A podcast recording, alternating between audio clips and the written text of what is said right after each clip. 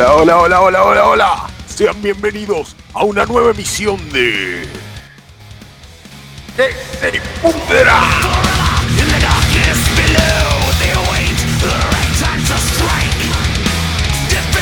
Buenas noches, ¿cómo les va? Otro día hoy fresco, medio lluvioso, a pleno. ¿eh? Eh, damos una nueva misión a esto que hemos dado a llamar que se pudra para todos ustedes, para el mundo, para la nación y para todos aquellos que quieran disfrutar de una buena charleta sobre metal. Metal, metal, metal y solo metal es lo que nos acuñe hoy en día. Este, y para dar este paso a nuestro nuevo programa para el día de hoy, le quiero dar la bienvenida a Sergio. Si está por ahí, Sergio, ¿estás? No, ok, listo. Sergio todavía no llegó. Le vamos, este. David, escúchame una cosita. Te ¿Estás escucho, otro lado? pero siempre acá, al pie del cañón.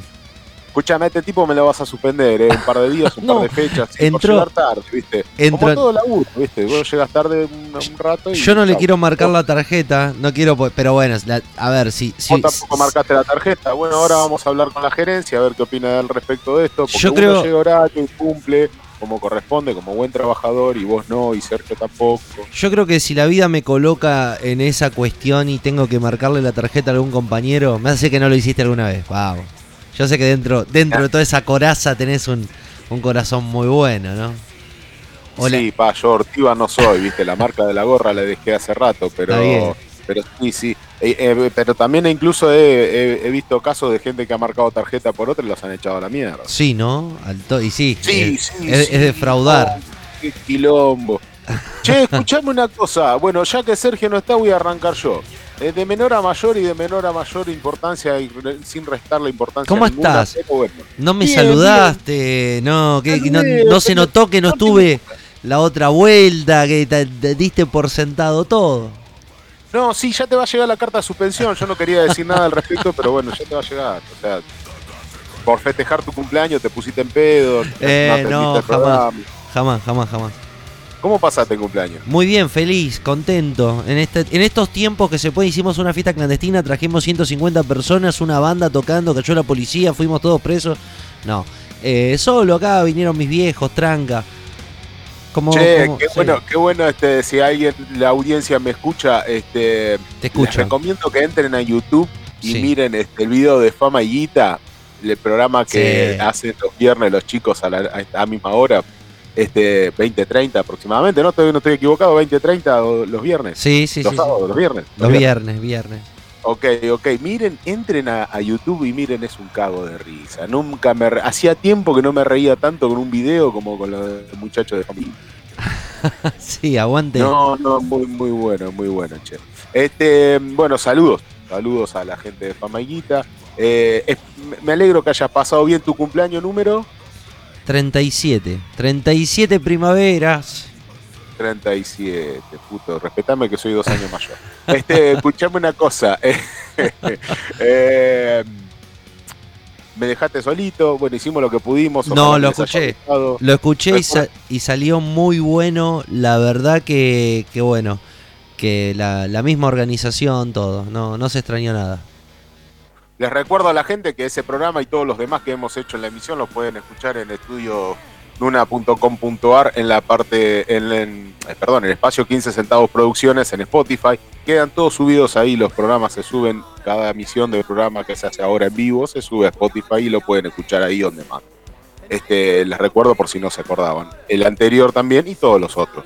Este, así que, bueno, eh, eh, como les venía diciendo, este, tratando de hacer un poquito de este mundo del metal este un lugar más ameno para el para el para el resto de la gente que no es parte de este mundo este mm, intentando incluir a todo el mundo eh, haciendo de menor a mayor vamos a tirar un par de noticias de algo que anduvo pasando por ahí por el mundo metalero este Yo sé de una. no- Yo sé de una que, mirá, no digo nada, pero.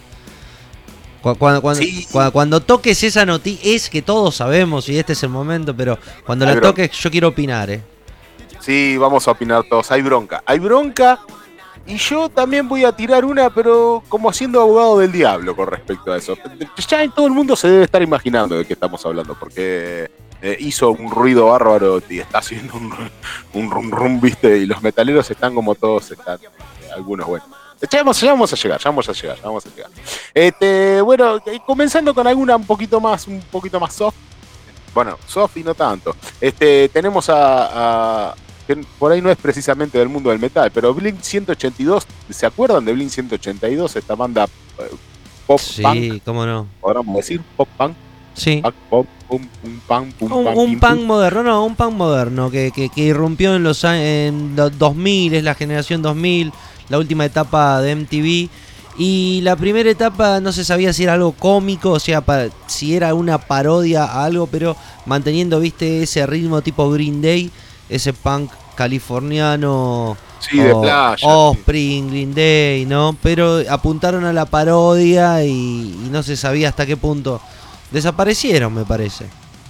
Eh, bueno, no, no desaparecieron. Simplemente están en un stand- un stand-by. Y una de las razones puede ser esta. Eh, Mark Opus, el cantante y bajista, eh, le diagnosticaron cáncer. Oh. Y anunció que está haciendo, comenzando su tratamiento. eh, con muy poco pelo se lo puede ver en alguna foto.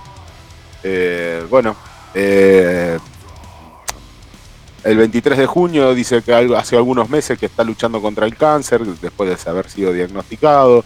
Tiene una este, etapas este, avanzadas, 49 años, tipo joven dentro de todo. Este, alguna cosita que ha declarado, dice, durante los últimos tres meses me he sometido a quimioterapia para el cáncer, tengo cáncer, apesta y tengo miedo. Y al mismo tiempo tengo la suerte de contar con médicos, familiares y amigos increíbles que me ayudarán a superar esto. Eh, bueno, tiene una actitud positiva, trata de, de salir adelante, bueno, nada, se lo ve peladito y con este en un centro de un centro médico, una lástima. Eh, la verdad, no, es- no, no es de mis bandas más favoritas, debo confesarlo. Pero, pero bueno, respeto, respeto a, quien, a quienes en los 90 se han atrevido a hacer algo distinto, ¿no? Porque veníamos del punk y del, y del metal por ahí muy, mucho más cerrado. Y eh, banditas como esta han, han, han sabido ser de banditas a bandas en serio, grosas y, y bueno, mis respetos, viste, junto con Green Day y otras bandas que en ese momento han salido. Este, mm, así que bueno, Mark Opus, este, de Blink 182, mm, con cáncer, lamentablemente. Eh, En, otra, en otro orden de noticias tenemos a Korn. Korn. El Korn eh, ubican al bajista de Korn, Phil Lee. Bueno, eh, se va. Se va de Korn, dijo que se iba. Ya ha salido y entrado varias veces, ¿viste? Ha tenido, ha tenido, ha tenido entradas y salidas. Y en su momento los- lo ha reemplazado el hijo de Trujillo. El hijo de Trujillo que evidentemente toca muy bien el bajo, porque Korn lo ha usado varias veces para reemplazarlo en otras, en otras oportunidades por otras razones momentáneas en ese momento. Pero ahora aparentemente el bajista de Korn se va. Se va, se va y se va y se va definitivamente. Dice el 21 de junio mm, a través de redes oficiales de Korn, o sea que data, data certera, ellos mismos lo, lo corroboran. Este se va, se va eh, Reginald Fiedley Ar, Arbizu, se llama, eh, de apellido Reginald. Eh, bueno, los seguidores de seguidores de Korn este, están, están como así como revolucionados porque se les va el miembro bajista, el fundador de la banda junto con Jonathan Davis, así que bueno, están preocupados por quién va a ser el reemplazo. Eh, aparentemente en algunos foros se revolvido por ahí, revuelto por ahí, eh, metido la mano y me, eh, dicen que es Trujillo. Al hijo de Trujillo como que el mejor candidato, viste, como que más quieren la fanática, digamos. y por ahí también han metido este han metido a, al ex bajista de Megadeth. Lo meten en todo lado, ¿viste? Donde falta un bajista ahí los fanáticos. Y- ah, sí, sí, Elton, eh, Me eh". parece que Elson es el candidato más, más potable, ¿no? De anda ahí ya stand-by buscando. Lo que pasa que, bueno, carga con ese fantasma que nadie se quiere hacer cargo. Qué bajón tener que limpiar, te echan de tu banda por por una No creo que acusación. sea el candidato más potable, ¿eh? porque a diferencia de Effelson, eh, Trujillo sí ha sido reemplazo de Korn en varios, varias oportunidades, así que yo creo que pibito y todo, chiquitito y todo, me parece que es el más potable para Korn. ¿Te lo imaginas a, Sí. al pibito, al, a Trujillo Claro. Junior? Y en este, en, en este contexto de, de nuevo, de nuevas promesas y sí, cómo que no. Vende mucho más. y a mí me parece una buena oportunidad para mostrarle a los pibitos de que, de, que hay otra cosa fuera de, los reggaetoneros y fuera del músico más popular, ¿no? Hay, hay, hay un lugar para ellos chiquitos. Con respecto a Dave Elfson, eh, le, va, le, va a llevar un tiempo limpiar su, su imagen, lamentablemente. Sí, sí, esas cosas no, esas cosas no son un plumazo y otra cosa. Eh, es bastante jodido de limpiar, pero bueno, está bien. Bueno, esto, esto igualmente son eh, eh rum rum de los fanáticos, ¿no? Eh, ¿no? No es nada, nada que la banda haya oficializado. Che, vamos a poner a fulano o a Mengano o a Suntano. Ni siquiera eso de voten, vamos a poner a fulano, ¿quién vota a los fanáticos? Son, son este, suposiciones fanáticas, no, nada, nada, nada cierto y certero. Este Dice, a todos los fans de core del mundo, en los últimos seis años he estado lidiando con algunos problemas personales, no detalla qué problemas, que a veces me hacen recurrir a algunos de mis malos hábitos, ahí más o menos nos podemos dar una idea, que ha causado cierta tensión los, con las personas que me rodean. Nunca han tenido una buena relación él con el resto de la banda, advierto. Eh, por ahí en otras oportunidades he leído cosas de, declaraciones que él tuvo, que tuvo Jonathan, este, en esos impas enormes que han tenido de un disco a otro, eh, no, nunca como que siempre ha habido, ha habido chispazos, ¿viste? Han tenido chispazos. Este, calculo que por alguna adicción de, ambos dos o de él. Eh, bueno, dice, me ha surgido que me tomé tiempo libre para curarme. Calculo que se habrá internado por alguna adicción o por lo menos eso da a entender. Voy a respetar lo que me pidieron, que me, me el, tiempo, el tiempo respectivo, dice. Lamentablemente no me verán en el escenario con mi, banda. Trabajaré para eliminar esos malos hábitos de mi sistema. Eh, bueno, eso. Eh, fue una declaración en, un, en una radio, este, en un Fans Worldwide de En otro orden de noticias,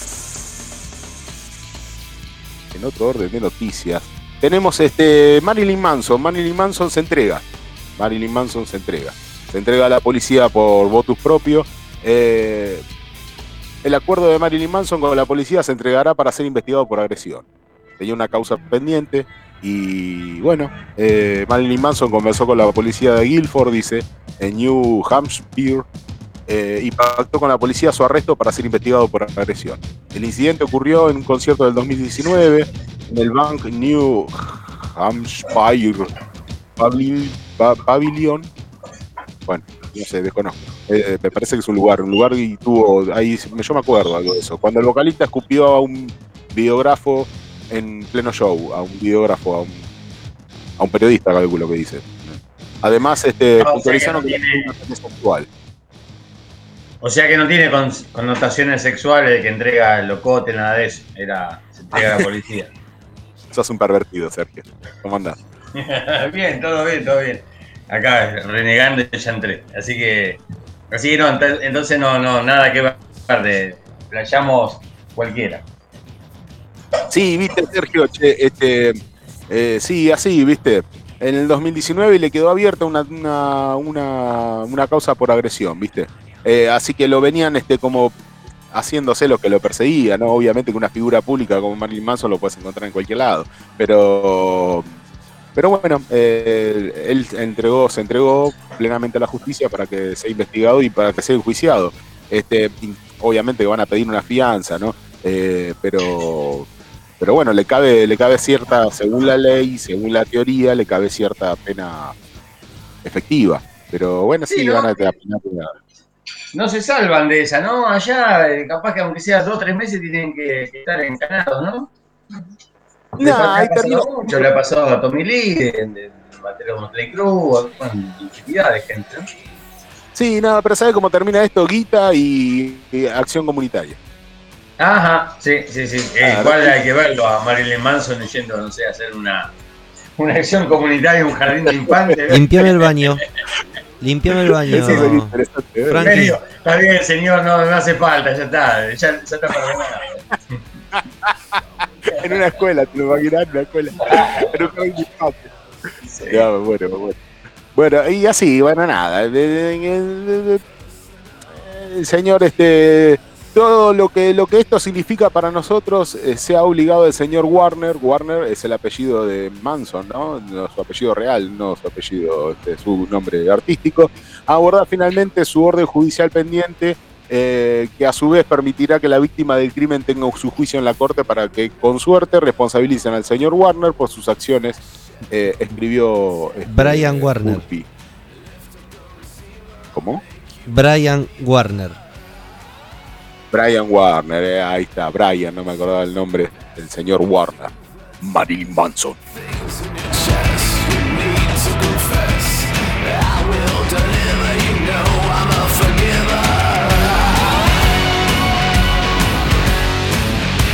Bueno, en otro orden de noticias, Ayer, ayer, y sin ir este, volviendo a la escena nacional, ayer hemos eh, feliz cumpleaños, eh, eh, queremos dedicarle acá un feliz cumpleaños a Ricardo. Ricardo que nació el 25 de junio de 1962 en Ciudadela, provincia de Buenos Aires, 59 pirulos. 59 pirulitos este, celebró Ricardo. Este, nuestro Ricardo que ha sabido ser este, uno de los poetas más importantes dentro del género, ¿no? Yo siempre valoro este. hasta ahí es bello lo que decís. Hasta ahí es hermoso. Ricardo, Ricardo, siempre, Ricardo ha escrito, ha escrito siempre las mejores poesías del metal, siempre las ha escrito él, siempre muy reflejando la, la sociedad y siempre uno siempre se ha sentido reflejado. Es imposible es imposible para el obrero y para la clase media y para la clase trabajadora no sentirse reflejado en, todo lo que Ricardo escribe en sus letras. bueno, pero pero ya no es ese Ricardo. No quiero no quiero lastimar tu corazón metalero, pero ese, eh, de esa persona que me estás hablando, no sé, Sergio, si coincidís. Está lejísimos, ¿eh?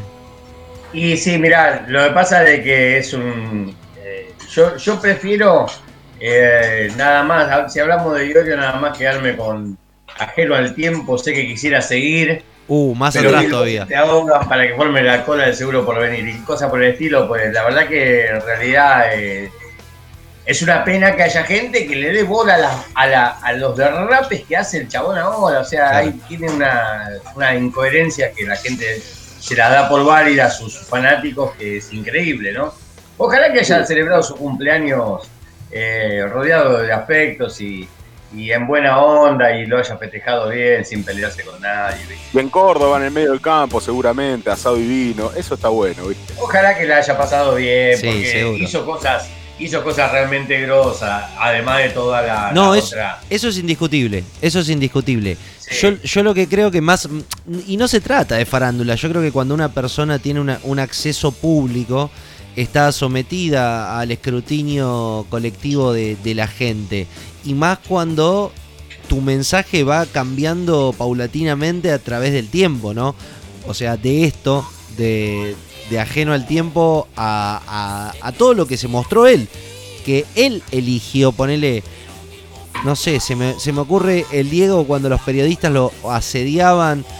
Pero en este caso él busca también mostrarse como es o, tratar de ser una persona progresista en estos tiempos con ideas que quedaron en el tiempo. ¿no? De todas formas, obviamente lo tengo en mi corazón, la H la tengo tatuada y no por la H no murió, la H no murió. Obviamente, pero porque simboliza mucho más a, nosotros que nos gusta el, heavy metal, ponerle que simboliza mucho más esto de, la H y todo eso que, que lo que es Iorio. Pero bueno. seguro. Todo, lo que el tipo ha dejado para la posteridad del metal argentino, eso es innegable. Así que bueno, desde, desde este humilde micrófono le queremos, queremos este, desear este un feliz cumpleaños que ya ha sido el día de ayer. Pero bueno, la programa de la emisión del día de hoy. En otro orden de noticias. King Diamond, El Rey Diamante y Merciful Fates confirman nuevos discos para el 2022. Así, así, así, así. Se viene, se viene, ¿eh? se viene la apertura de todo. El Rey Diamante, este, en una reciente entrevista con el Trunk Nation White Eddie Trunk, eh, King Diamond confirmó los nuevos discos para su banda solista y Merciful Fates, ambos dos. que serán lanzados en el 2022. Eh, hay un extracto para ver en YouTube este, de, este, este, nuevo lanzamiento. Eh, King Diamond va a lanzar nuevo disco Immersive Fate. Eh, sobre las composiciones, King Diamond dijo, este, estamos haciendo un segundo reconocimiento de las canciones que están corrigiendo en algunas pocas cosas.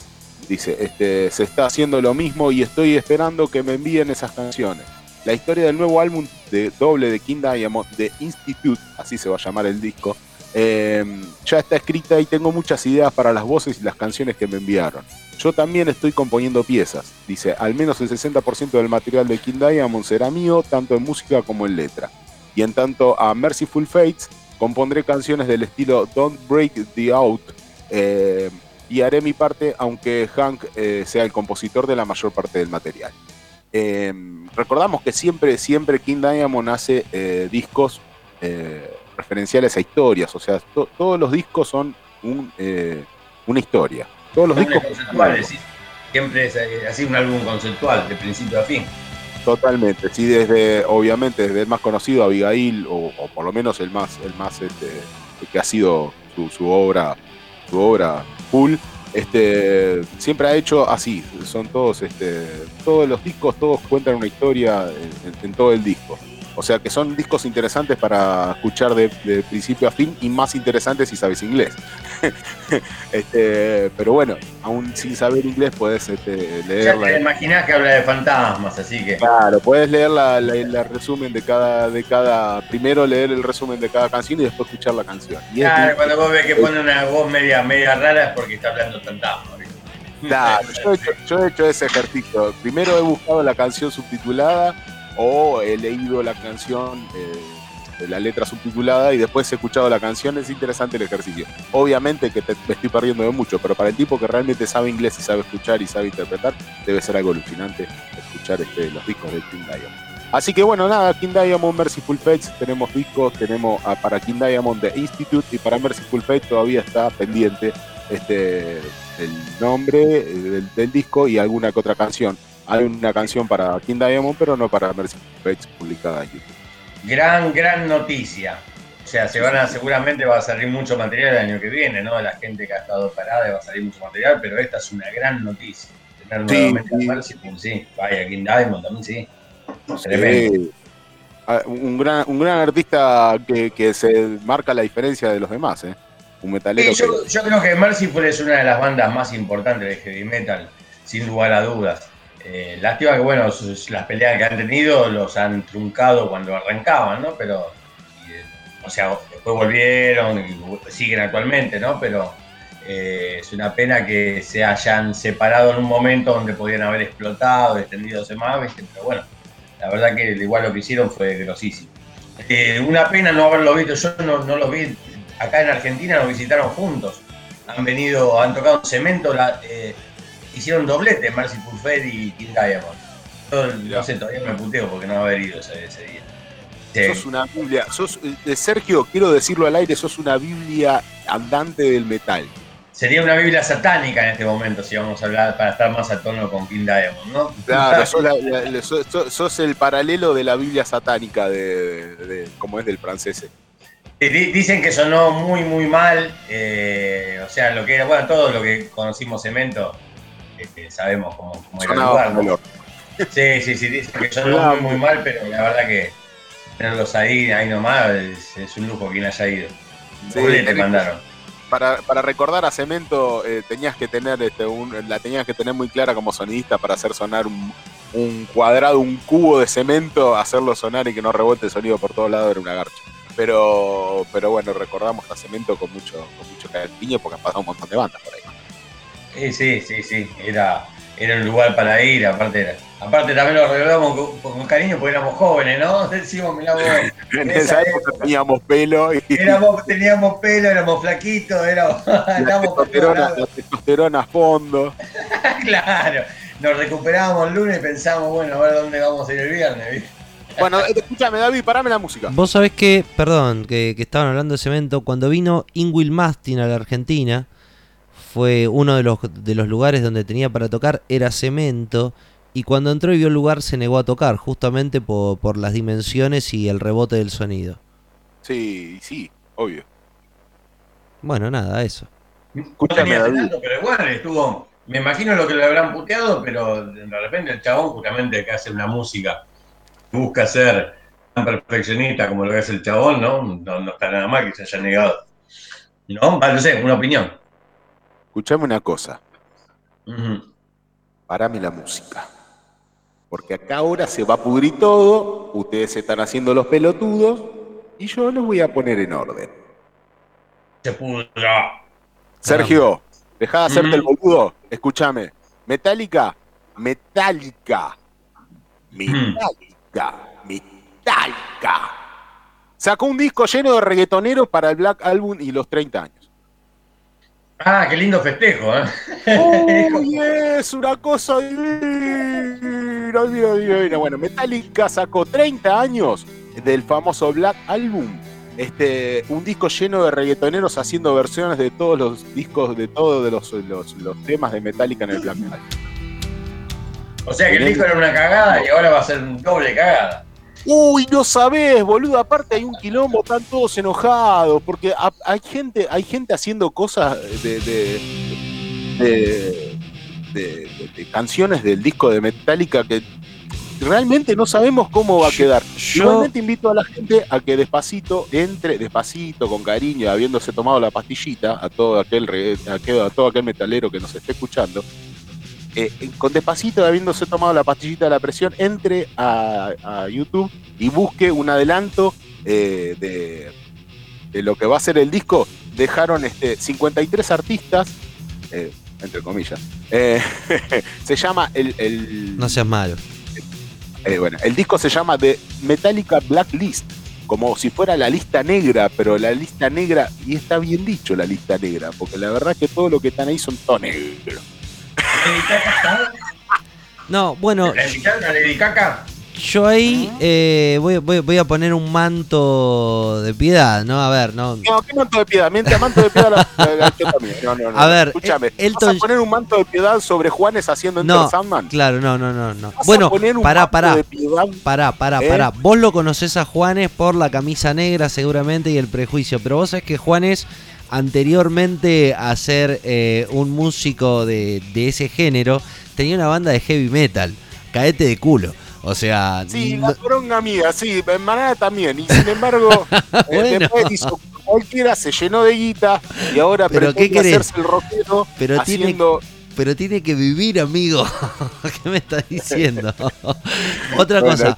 Eh, tenemos un quilombo bárbaro, porque acá, dentro de todo, lo más este, decente que hay es Cory Taylor haciendo un tema de Metallica. Bueno, me gustaría escuchar a Elton John también, que es uno de los, de los que va a ser... Elton John también, bueno, pero Elton John al menos es un gran músico. Es re metalero Elton John, papá. No, no es metalero, pero es un gran músico. Sería interesante. Vos tuvieses Acá. ¿Vos te negado? El problema ¿Vos te hubiese negado? Eh, ¿Vos te hubieses negado a ver este.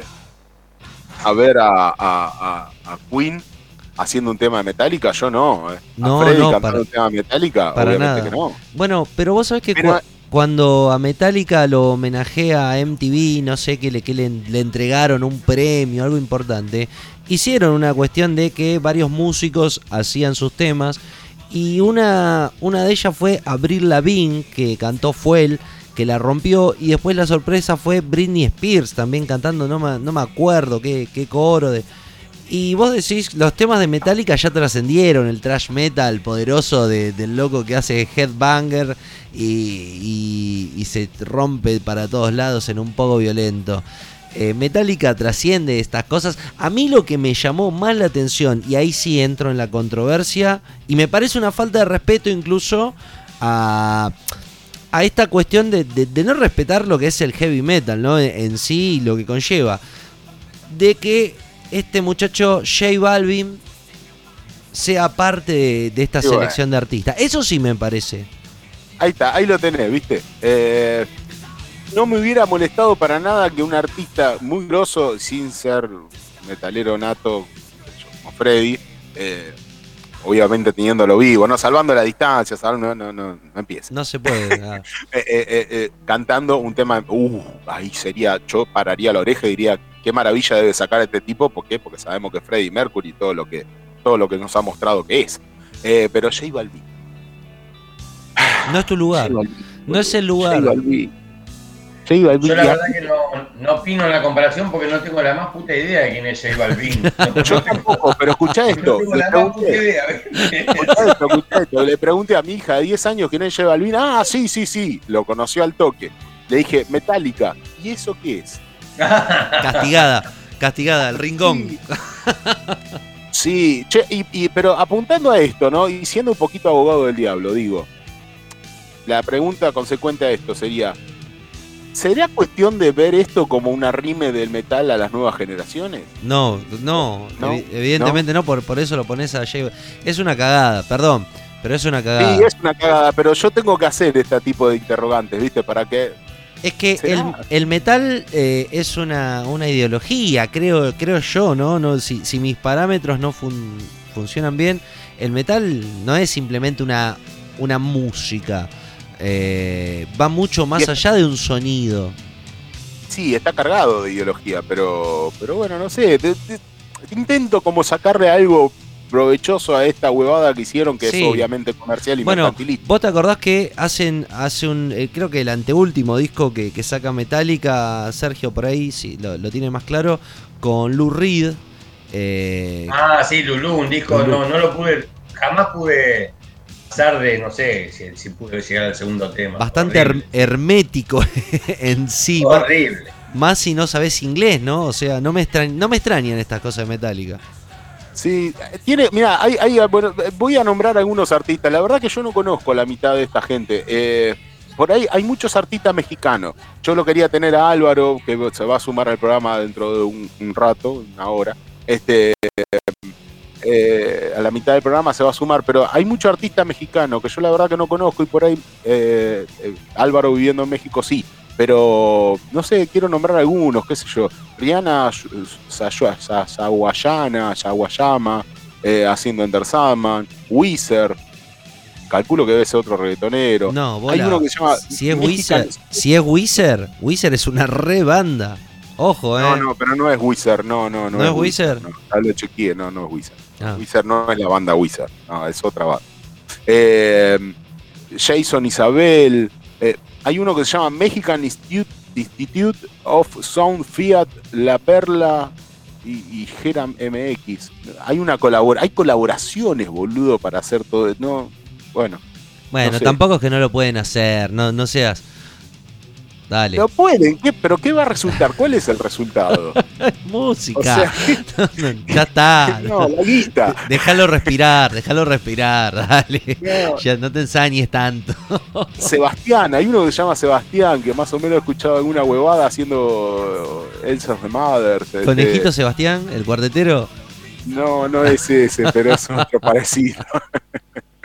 Bueno, no sé, Mon, Mon Lafer, la, me encantaría escuchar un tema de Mon Laferte. Acá me, ya, me van a mirar mal ustedes, me, me, voy alejando, pero me gustaría escuchar un tema de Mon Laferte. Y fíjate, fíjate si encontrás alguno como para darnos una idea. está, no, Roxette también, ¿Eh? está Roxette. ¿Roxette? Está Roxette, sí, sí. Por ahí Roxette, no sé, viste... Eh, la verdad que no, no conozco la mitad de esta gente que está acá, no la conozco. Y son 53 artistas. Y es acercar Metallica a un público que no escucha Metallica. Y ahí está, ese es el shade. Es para que. Y sí, totalmente. ¿Podremos sacar eso del limpio, digamos, de esta, de esta, de, esta, aberración? Es algo, es algo que Dave Mustaine no pudo hacer. Ahí está. Bueno, y así, viste, qué sé yo, viste, eh, obviamente el mundo metalero está, pero que arde con esta noticia, porque ciertamente, pero, a ver, a ver, tengamos en cuenta esto. El mundo metalero que todavía tiene en cuenta Metallica. Metallica de Black Album para atrás fue una, un, Metallica, y Metallica de ese álbum para adelante fue otra cosa.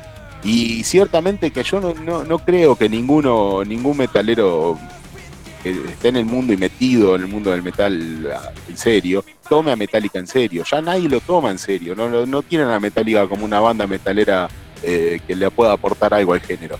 Ya no le aporta nada. O sea, todas estas cuestiones ya nos, nos marcan de que los tipos están recaudando, recaudando y, nada más. No, no tienen. Este, con Lady Gaga. Ustedes se tomaron el tiempo de ver lo que hizo en vivo con Lady Gaga, todo esto antes de la pandemia, ¿no? hace dos, más de dos años atrás. Este, eh, en ese recital en vivo con Lady Gaga, fue un desastre, fue un desastre que el mismo Newsted este, eh, pateaba micrófono y, puteaba al sonidista por cuestiones que eran obviamente una cagada de lo que estaba haciendo la mina, pero no quería tirarse en contra de la mina y se tiraba en contra del pobre sonidista que tenía al lado. Digamos, eh, Newsted, perdón, dije Newsted, este, se me fue el nombre del cantante. James Hetfield. Es Hetfield, Hetfield este, eh, viste, pateaba el micrófono y se agarraba con los sonidistas y lo de la gente de asistencia que tenía alrededor para no tirarse contra la mina, porque en realidad lo que estaba saliendo una cagada, era lo que estaba haciendo la mina, lo que estaba cantando en vivo era una garcha.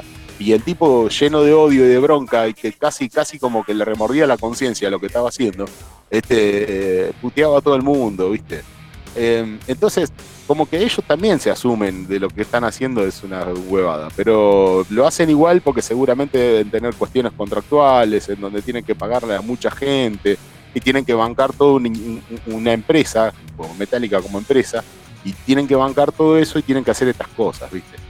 Eh, pero ellos, yo creo que ellos mismos se dan cuenta de lo que están haciendo, que es, totalmente una aberración, no, tiene sentido. Pero igualmente, vuelvo a repetir, es una aberración para quien lo tiene en cuenta como Metallica eh, parte del género y que pueda aportar algo. Ciertamente, la mayoría de la gente que escuchamos metal y que realmente nos gusta el género, sabemos que Metallica ya de un tiempo a esta parte ya no le aporta nada a nadie. O sea, no están haciendo nada. Pero dentro de todo yo quería ver a ver si se podía rescatar algo y se rescatar algo limpio de decir, bueno, eh, nos acerca, acerca al, a que el, aquel que no escucha Metallica en su vida escuchó metal, a escuchar a Metallica y a adentrarse en el mundo.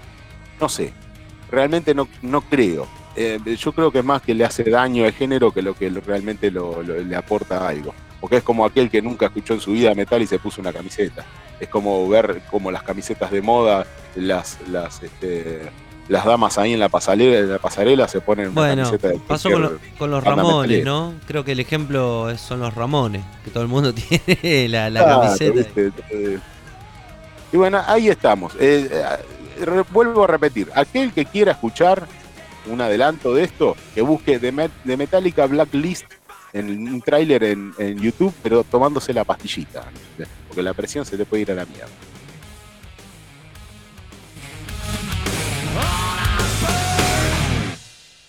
Bueno, siendo justos con todo esto, Metallica también regala a sus fanáticos la versión demo de Enter Sandman.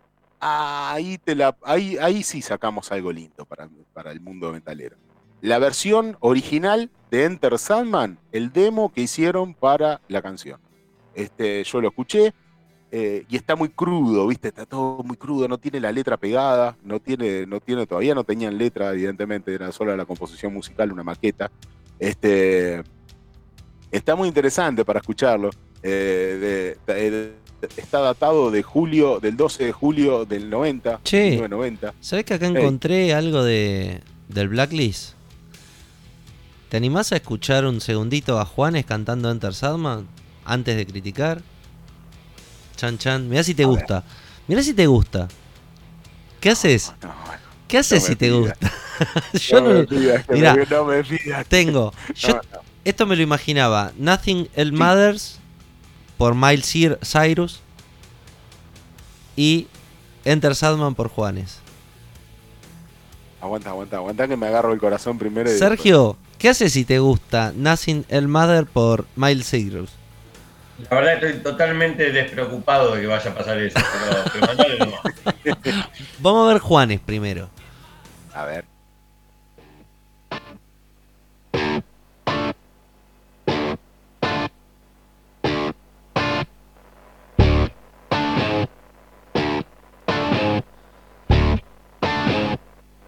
Bueno. Una gata. Bueno. Quiero, quiero escucharlo cantar.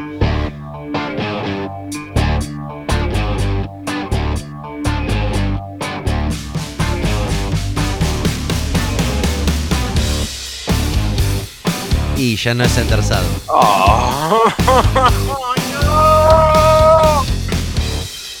Yo pensé que nada iba a superar en el mundo. Pensé que nada iba a superar a, los Molotov haciendo rap, soda y bohemia de Queen. No sé si alguien se acuerda de eso. no sé por qué lo llamaron homenaje, fue una destrucción de todos los temas de Queen.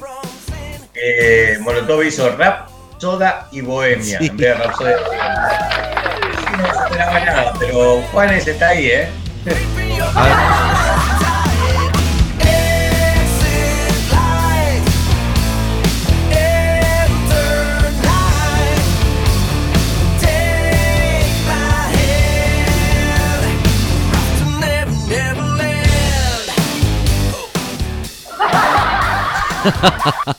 Qué malo. No, no puede ser. A ver, imposible de digerir ese tipo de cosas. Si toca en la viola.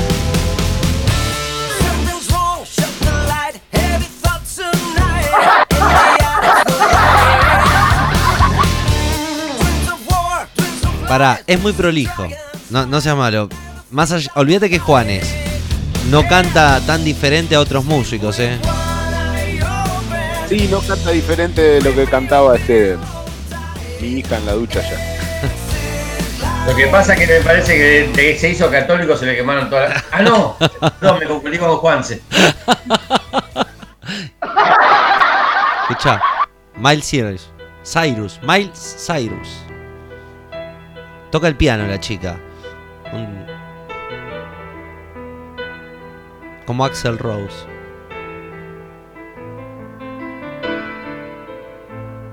Ojo, se lleva unos puntos si, si toca el piano realmente ella en este tema. Yo ya compro.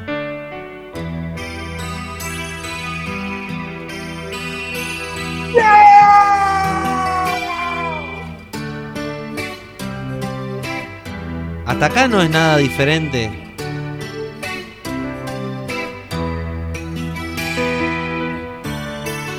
Una reorquestación. El tema da para reversionarlo.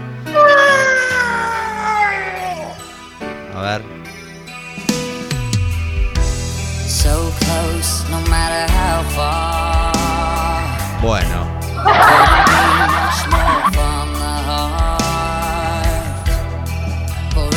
trusting who we are. And nothing else matters.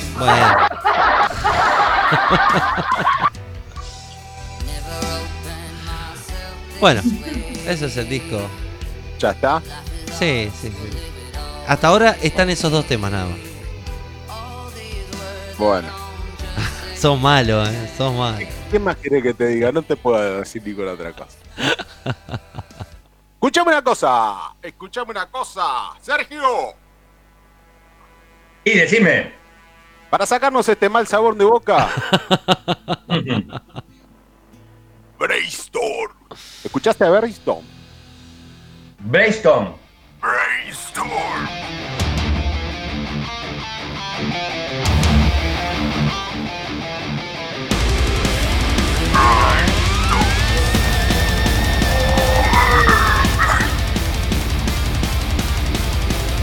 Vamos a escuchar, vamos a escuchar. Brainstorm publica su nuevo single We Are Ravens Fly.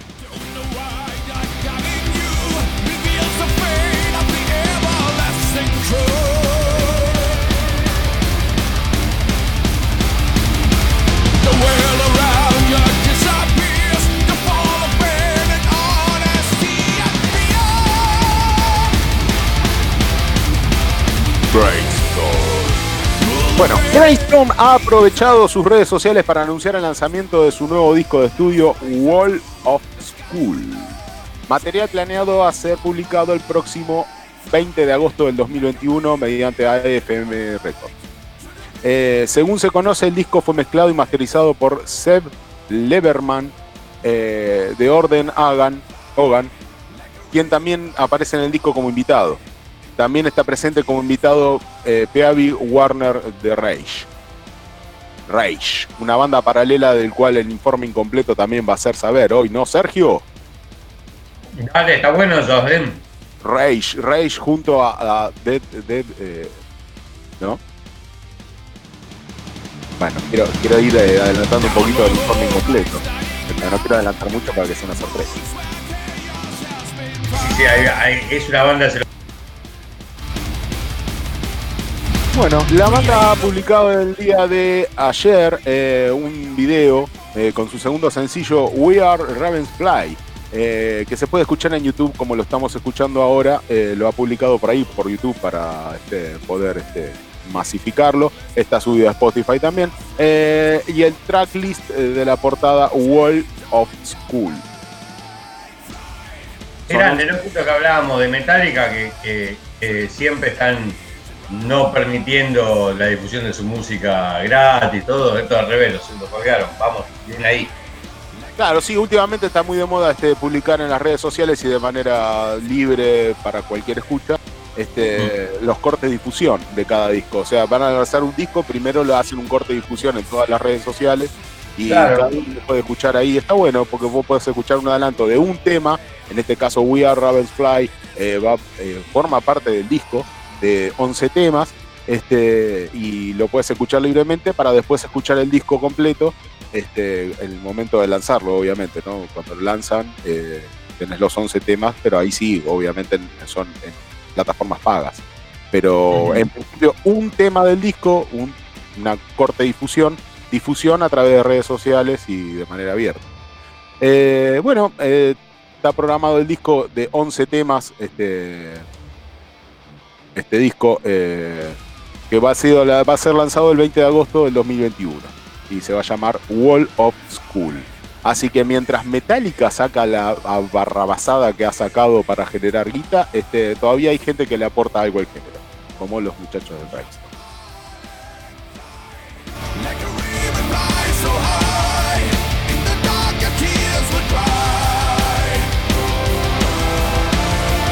Así que bueno, hasta acá, hasta acá las noticias, hasta acá lo que hemos podido detallar en el mundo metalero como urgente de saber.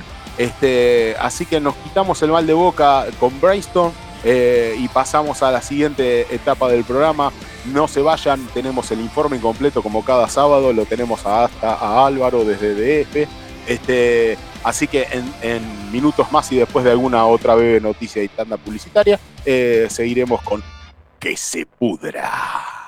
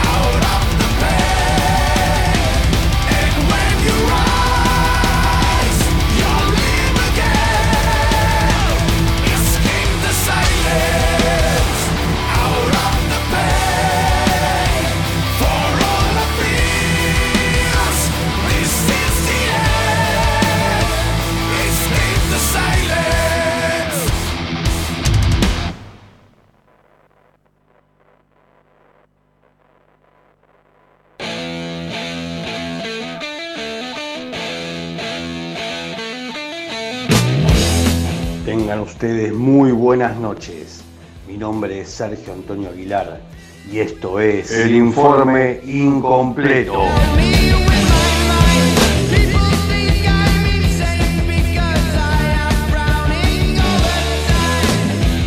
El informe incompleto no pretende ser una biografía completa, sino una forma de acercarte a artistas que quizás no estén en el centro de las marquesinas, pero que dejaron una huella de metal en la historia. El informe incompleto, que se pudra.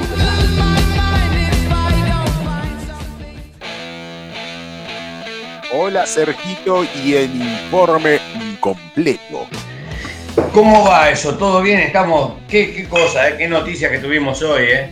Las buenas, las buenas y las chotas. Buena, lo de, lo de Mercyful, tremenda noticia. Bueno, lo de Metallica. Bueno, de qué chota buena tenga. y lo de Metallica, bueno, ¿para qué? No, nos vamos a ahorrar el trabajo de escuchar ese disco. Sí, Así sí. que- Bueno, vamos a hablar de una banda que hace metal mejor, ¿no? Vamos. Sí, por favorcito, limpiame un poquito los oídos de lo que me Sí, hizo sí, sí, ese tenemos que desintoxicarnos de, de ese Juanes. Ay, sí, por favor, sí. Decime, a ver.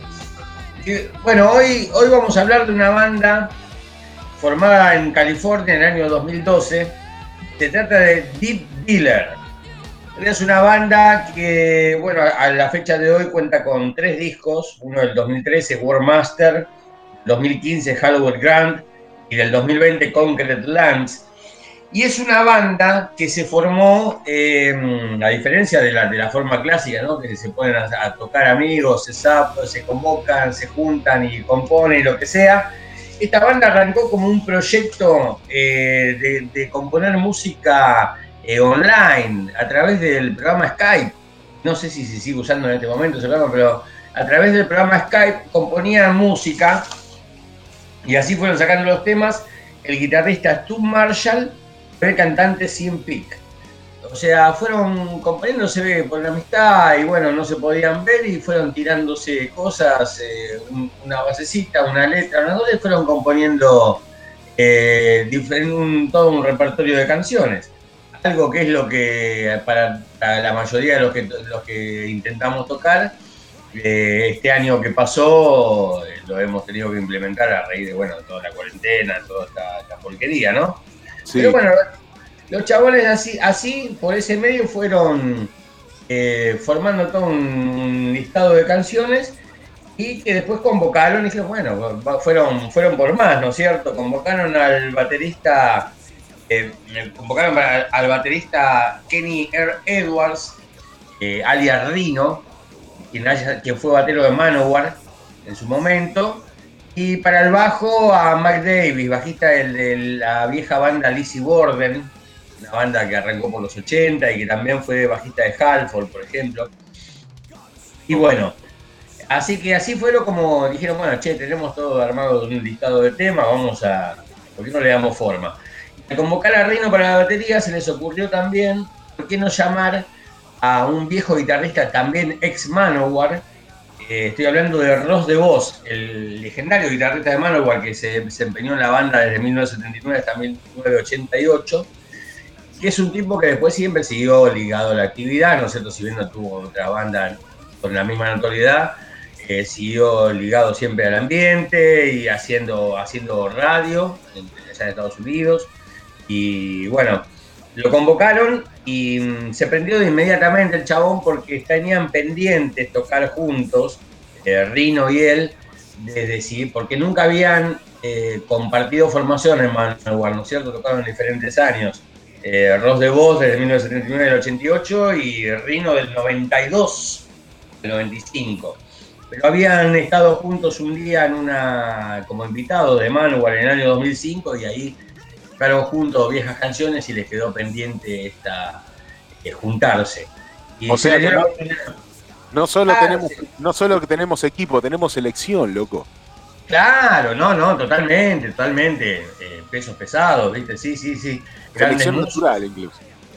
Así que bueno, decidieron así eh, juntarse para darle forma a este proyecto y arrancar con los recitales en vivo, ¿no es cierto? Que, que no sé, David, si vos querés ir mandando para allá, ir viendo cómo suena esta mega banda. Sergio, Sergio, mientras David busca, te hago una pregunta. ¿La podemos clasificar como super banda? ¿Viste que se clasifica super banda a este juntadero de grandes músicos que generan grandes cosas? Exactamente, exactamente. Siempre se, lo suele denominar super bandas y sí, Diller entraría en eso. Es un combo de pesos pesados que se han juntado y grandes, grandes músicos, ¿no es cierto?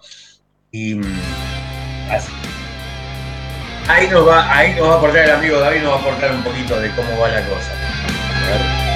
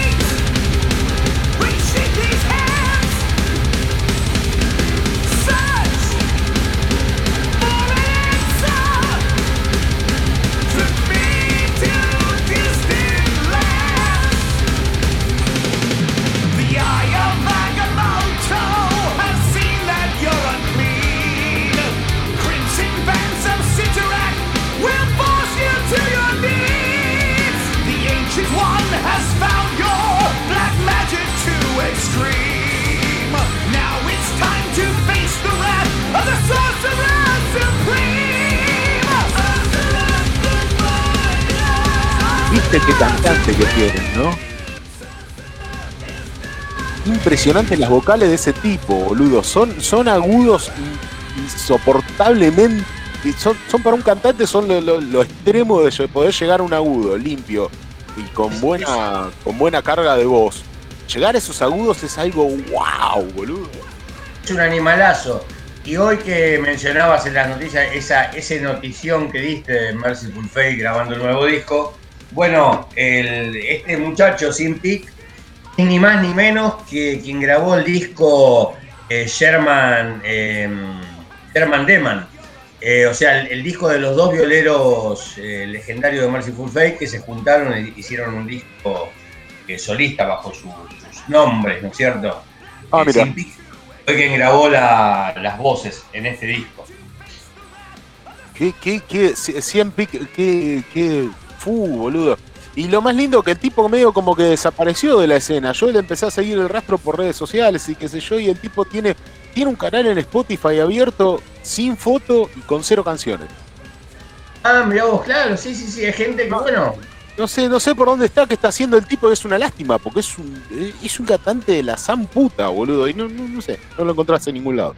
Es muy probable que ellos se manejen, digamos, en el circuito under, que, igual no, no, es un, no es para nada una mala idea, ¿no es cierto? Si, si viven su vida haciendo música por ahí sin tanta notoriedad, pero disfrutándola. Eh, así que por eso hay gente que nunca se retira de la actividad, sino que está nada más eh, no expuesta a, las grandes, o sea, al gran público, digamos. Sí, si buscas en internet, si buscas en YouTube, por ejemplo, hay algún videito del tipo cantando este eh, con Rage o con este o con Dead Dealer este, en un barcito chiquito. La claro, claro, totalmente, sí. No entiendo, por qué el tipo no tuvo mayor, bueno, sí puedo entender por qué tuvo mayor masividad, por qué Metallica tiene un montón de masividad y, y Dead Dealer no, eh, siendo de la calidad musical de Dead Dealer. Pero bueno, no importa, eh, sigamos bueno, es así como la banda entonces se forma ya como banda directamente, no, no como, como proyecto, digamos, online. Y la intención de ellos en realidad era juntarse para hacer eh, salir a hacer una mini gira, digamos, por California y por México. Em, así que encaran esto, pero encaran, bueno, teniendo buena repercusión y aparte la banda pensándose más. Hasta que lo tiene que dejar, eh, Rino, el batero, lo tiene que dejar por otros compromisos. O sea, estando todo bien entre ellos, tiene que dejar. Y para reemplazarlo, bueno, para, buscan a, un baterista de sesión, un joven prodigio bolognese, eh, un estudioso de la, del instrumento y que, bueno, le, ha aportado más, o sea, está a la altura de lo que se consideraba una, una mega banda, ¿no es cierto?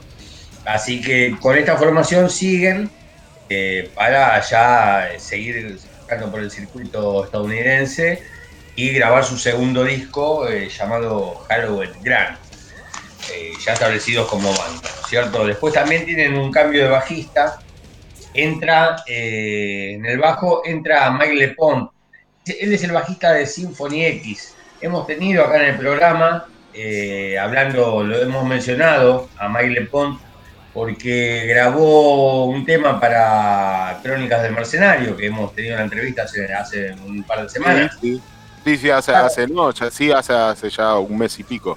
Eh, una entrevista con Dani, sí, sí. Claro, claro, lo tuvimos el chabón, como bueno, como el mercenario fanático de esta banda de Symphony X, eh, le tiró, se, tiró el lance, viste, de contactarlo acá, viste, vía redes te copás, te mando material, todo, y el otro le mandó las líneas de bajo para unos temas, ¿viste? increíble.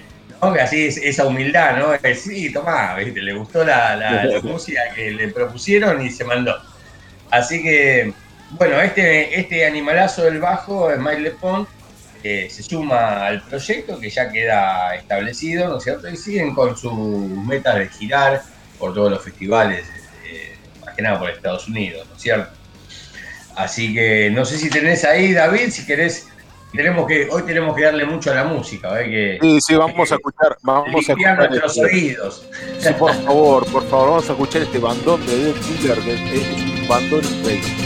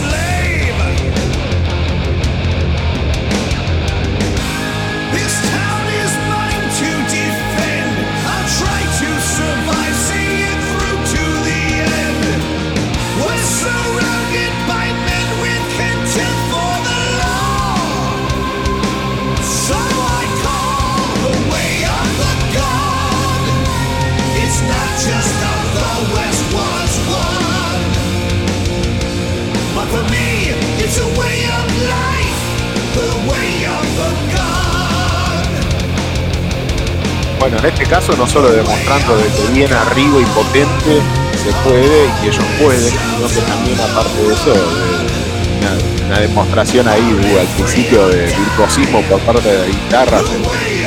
Increíble, digno, digno, digno de quién es, ¿no, Sergio?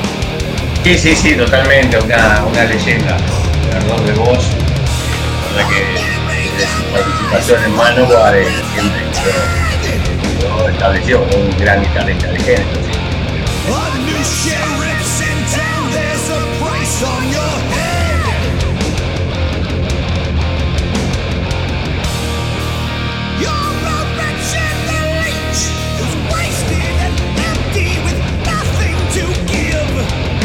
Todavía no puedo creer ese manejo de voz que tiene el tipo con el tacato y todo, agudo, no, no, es increíble. Es increíble como que este tipo no, apareció más en ningún lado. Yo no puedo entender. A veces la vida es tan injusta. Sí, sí, para nosotros, pero te, vos te, imaginás lo que debe ser eh, para la gente que vive allá en, la zona, capaz que lo tienen al tipo yéndose a tomar una birra y, hacer un show en, un bar, ¿no? En bares chicos, debe ser, debe ser alucinante, ¿no? Tener a esos monstruos. Convoco a la audiencia que alguno que tenga material de Cian Peck que me lo comparta. Que me lo comparta porque que lo comparta al WhatsApp de la radio, porque ciertamente este, eh, yo he revuelto por ahí, no he encontrado mucho más que algún video de alguna tocada en un barcito. Este, vuelvo a repetir, una página en, en, Spotify con cero canciones y sin foto de él, solamente dice Sean Peck y nada más. Eh, y lo de Dead Dealer y lo que hace lo que hizo con Rage y nada más. Y realmente. Sí, sí, tiene una banda llamada Cage, que también es, sinceramente, la que debo, escucharla para ver su desempeño ahí, que seguramente va a ser lo mismo. Es más, es más, es más, Cage es más parecido a. Se arrima un poquito más a Merciful Face y a King Diamond. Eh. Más, más para ese lado, más, más. Eh, tiene ese sonido, ¿viste? Parece música, sonido de heavy clásico, pero con un poquito de, de, de, de misterio, ¿viste? Ah, claro, claro, viene la línea de Merciful. Claro, suena, suena eso, suena eso. Después, bueno, recomiendo a todo aquel que lo quiera escuchar que revuelva, revuelva en Spotify está este Cage y está este gran cantante Sean Peck con otra formación, pero, pero con un sonido distinto, no es de Dealer, eh, no es heavy clásico potente y al palo, sino es una cosa un poquito más misteriosa, más de, más, más, más, más oscura hay toda una vertiente así de, ese tipo de heavy metal que bueno, hay, hay unas bandas acá esperando para que las tratemos. Una de esas es Satan Host, por ejemplo, hay, hay toda una vertiente de esas bandas media que, que tienen un heavy metal y con, con toques eh, medio de ocultismo, de toda esa onda, ¿no? En, las líricas, en la estética. Eh, está bueno, es toda una, una vertiente que tiene su. De la escuelita de Merciful Fate, sí. De la escuela que ha dejado Merciful Fate, los Así es. Así que bueno, la banda eh, se toma su tiempo para hacer las cosas, ¿no es cierto? Pues bueno, de Halloween Grants eh, pasan eh, cinco años hasta que, hasta que vuelven a editar un disco. es como que trabajan lento, sin, sin apuro, pero en, firme. Lo que, lo que hacen, lo que editan es muy buen material. Su último disco lo grabaron lo grabaron en unos estudios en, Australia y después lo, llevaron a Estados Unidos a masterizar. Y, bueno, son discos que están bien trabajados en todos los aspectos, en el aspecto musical, de las canciones, las composiciones, y bueno, también en la presentación del disco, lo que es el arte de tapa, todo lo que sea, lo que implique son discos de, primera, ¿no? Lo hacen tranquilo, laburan tranquilos, pero, pero en firme. Así que Así que bueno, está por el momento, está es como la formación ya afianzada, que han dado el gusto de volverse a juntar los ex Manowar, ¿no es cierto? Después de ese compromiso que tenían pendiente del año 2005 y le están dando para adelante con esta, ya con la formación establecida. Así que bueno, y haciéndose conocer un poquito, nosotros también hacemos el pequeño aporte de traerlos acá para que la gente lo disfrute, quien ya lo conocía y quien no se pueda eh, arrimar a escucharlos y indagar un poco sobre ellos. Ok.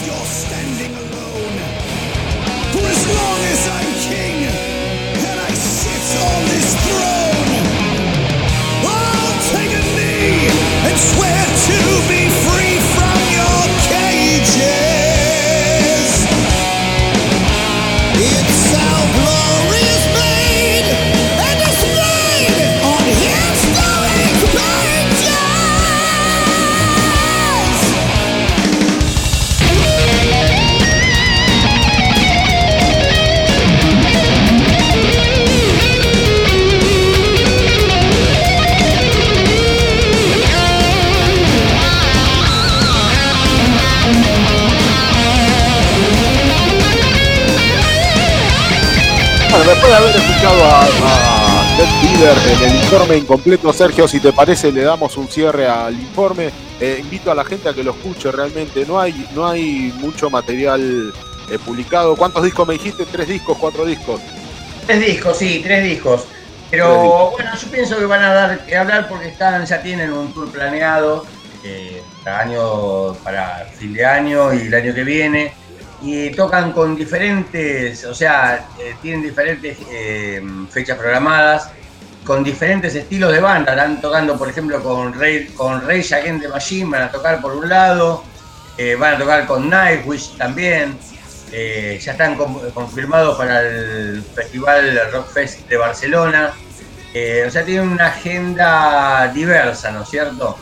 Eh, así que bueno, eso también creo que les va a abrir el panorama para que los escuche, por ahí la, los conozca los seguidores de otras bandas, ¿no? Por ejemplo, le, toca, tocar con Maiden, compartir una fecha con Maiden y bueno, ahí van a, van a, van a sumar seguidores también por ese lado. Así que vamos a tener pronto seguramente más novedades de ellos. Bueno, lo importante, lo importante es que siguen, que siguen en carrera y que lo vamos a poder disfrutar este, próximamente en distintos festivales que ahora con la apertura de la pandemia este, están surgiendo, este, eh, eh, han hecho ya pruebas con el download, han hecho pruebas de, testeos y qué sé yo, gente sin barbijo, así que están, están queriendo abrir todos los grandes festivales, eh, Wacken y todos los, grandes festivales este, en Europa, en España y en Alemania están, están abriendo todo, así que próximamente lo vamos a tener subidos al escenario y con algún nuevo disco. E invito a la gente a que lo escuche, que revuelva, que, investigue, que, es un bandón de aquello. Eh, lo hemos traído acá en que se pudra con el informe incompleto para que para abrir los oídos y para abrir las mentes de los metaleros que nos están escuchando. Ahora sí que David, este, te invito a que busques cualquier tema de Dealer que no hayamos pasado, como para seguir este, eh, escuchándolos y damos cierre al informe incompleto, Sergio, ¿te parece? un Dead Dealer en que se pudra. Ok, no se vayan. Álvaro desde el DF nos espera mucho más en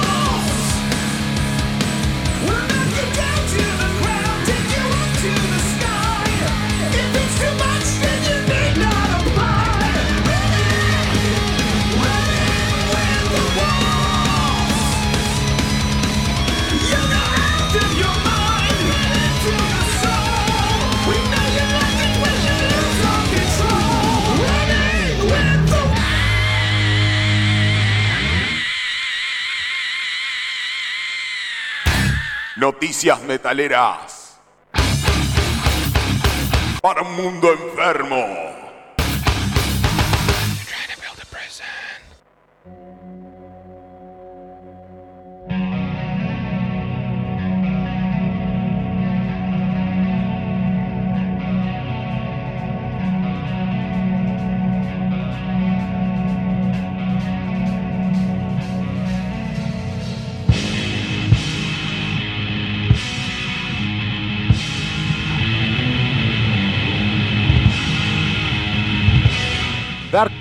Publica nuevo y brutal single His Master's Voice. Darktron, banda noruega de black metal, acaba de lanzar su nuevo single His Master's Voice, perteneciente a su nuevo disco Eternal Hiles. Como sabemos, este es el decimonoveno álbum de estudio de Fernis y Nocturno Culto y saldrá al mercado el 25 de junio a través de PA Civil Records. Sobre el sonido del nuevo disco, el líder de la banda comentó de esta manera: Cuando era niño, crecía con el metal, seguía buscando nuevas bandas con canciones largas. Black Sabbath tenía muchas, y Down of Mejido de Celtic Frost era una canción larga, así que la puse en la tienda de discos y descubrí otra dimensión de metal. Epicus Dominicus Metallicus de Candlemas solo tenía canciones largas, así que creo que las compré sin ni siquiera escucharlas, y fue una de mis mejores compras, una inspiración eterna para toda mi carrera.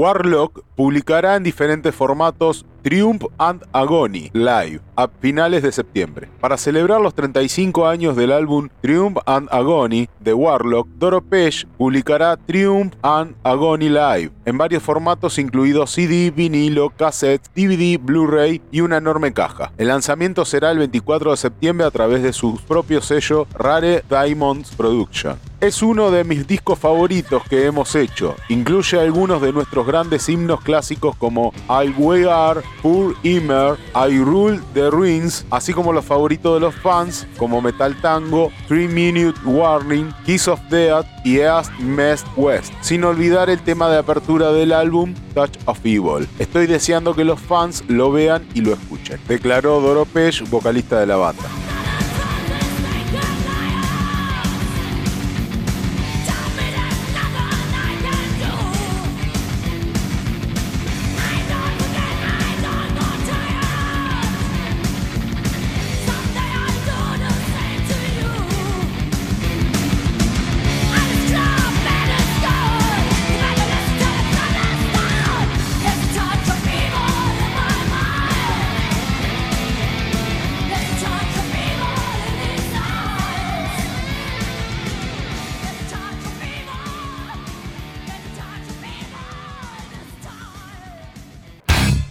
Noticias metaleras. Para un mundo enfermo.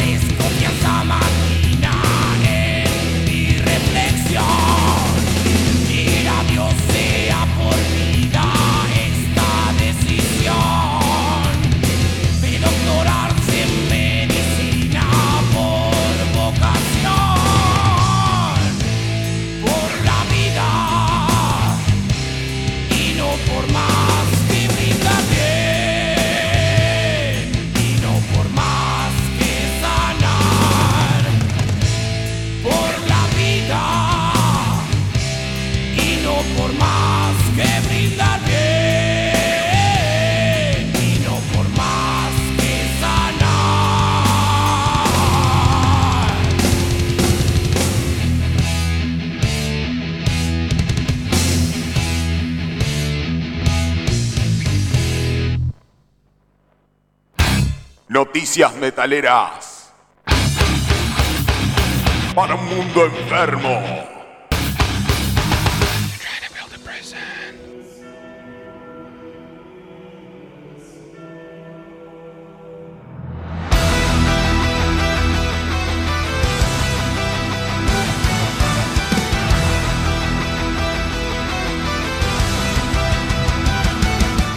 Powerwolf lanza el nuevo single y video de Dancing White the Dead. Powerwolf publica su nuevo álbum Call of the Wheel el 16 de julio del 2021 a través de Napalm Records. Los formatos 2 CDs, Mediabook, 3 LP, Box, 3 CD, Airbook, descarga digital del álbum Call of the Wheel incluyen el álbum extra Misa Cantore con 10 temas regrabados por amigos y compañeros de la banda.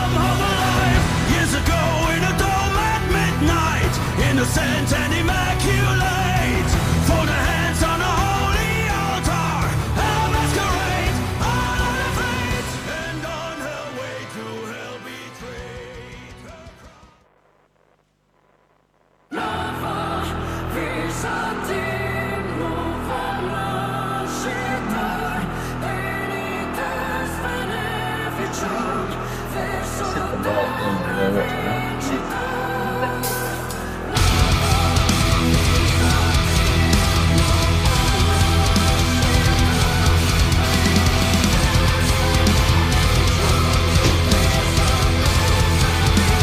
La Cuna Coil estrena un single y tema en directo, Beneficio. Los titanes italianos del metal, La Cuna Coil, hace poco anunciaron el estreno de un nuevo álbum de directo titulado Live From de Apocalipse, que se pondrá a la venta el 25 de junio. Ahora la banda estrena una versión en, en directo de su tema Beneficio. Live From the Apocalipse es el fruto de una época sin precedentes. A diferencia de los esfuerzos en directo anteriores, los italianos bajo el yugo de la pandemia idearon ingeniosamente una forma de que su devota base de fans pudiera disfrutar de nuevo uno de sus conciertos gracias a una retransmisión en streaming del concierto realizado en Milán en septiembre del 2020, en el que tocaron su último disco Black Anima al completo. Este concierto tan especial se estrenará ahora en formato LP, CD y estará también disponible en algún digital. Las ediciones en físico vendrán acompañadas del directo en DVD como este.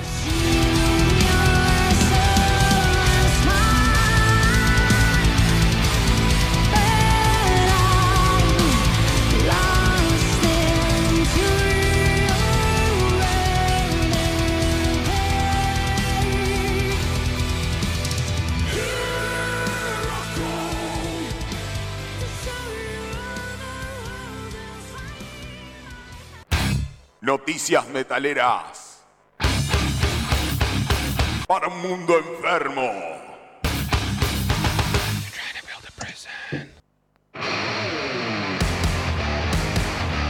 Bueno, bueno, bueno, bueno, bueno, bueno. Seguimos con que se pudra. Este... Seguimos con las buenas noticias. Con las buenas noticias, amigos. Yo quedé trayado ya con lo de Mercyful Fate lanzando un nuevo disco. Opa.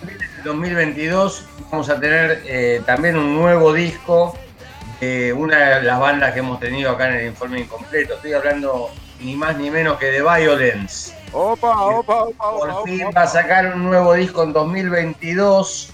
Editado ya está confirmado. Va a salir editado por Metal Blade Records. Con una formación bastante clásica de la banda, ¿no? Porque está Sin Kill, en la voz, ya después de su trasplante de hígado, de su recuperación, y bueno, va a en la voz, el, bajista Dean Deal, tremendo bajista de Violence histórico, las violas Phil Demen, también eh, nuevo integrante, Ray Venegas, nuevo integrante de la viola, y Perry Strickland en la batería. Así que ya confirmaron un nuevo, un mini disco de cinco temas llamado Let the Wars Burn. Bueno, habrá que esperarlo. Hay las últimas novedades de Violence han sido un video que anda circulando por YouTube, pero es un cover de los Dead Kennedy. La verdad que, bueno, eh, no, le digo a nadie que no lo escuche, ¿no? Pero no, no, no, no, no está eh, dentro de lo que nos tienen habituados los Violence. Así que bueno, a esperar lo que el año que viene. Tenemos nuevo dígito Impresionante, impresionante. Bueno, bárbaro. Hola, Violence, eh, gran banda, gran banda en el informe incompleto. La, la, hemos desarrollado acá, la has desarrollado vos con un nivel increíble. Y muy bien, muy bien, Violence. Che, lo, bueno que todas las bandas viejas que están volviendo, están volviendo con muy buenos discos.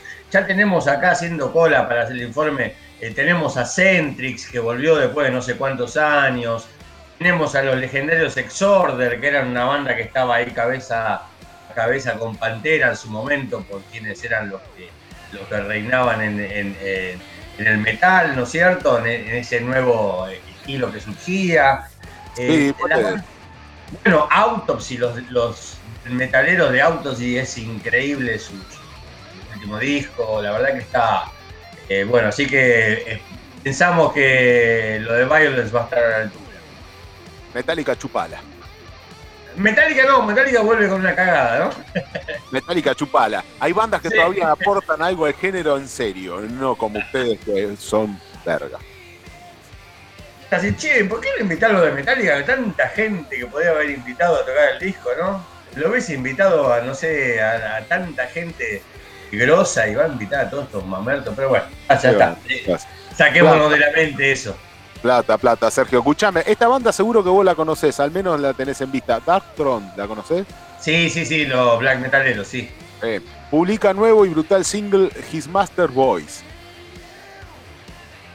Bueno, bien. Nuevo, single, nuevo corte de difusión para Darktron, otra banda que se suma al aporte metalero real que hacen eh, bandas legendarias.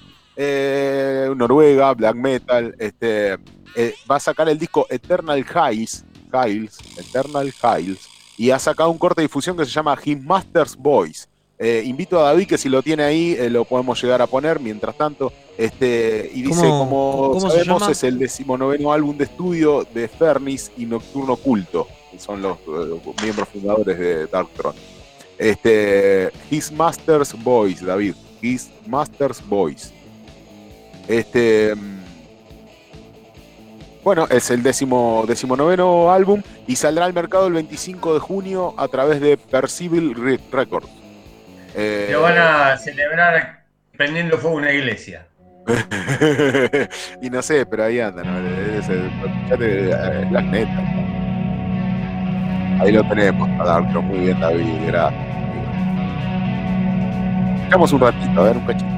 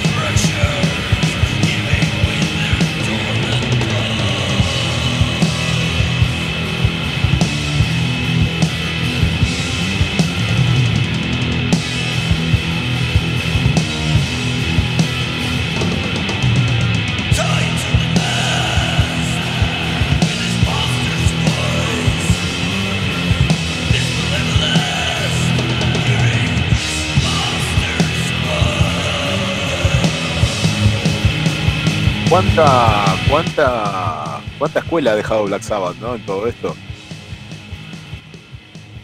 se les nota siempre a todos, por más que sean noruegos y que eh, estén lejos de, Estados Unidos y de, y de, la impronta de Estados Unidos, ¿cuánta, cuánta escuela ha dejado Black Sabbath?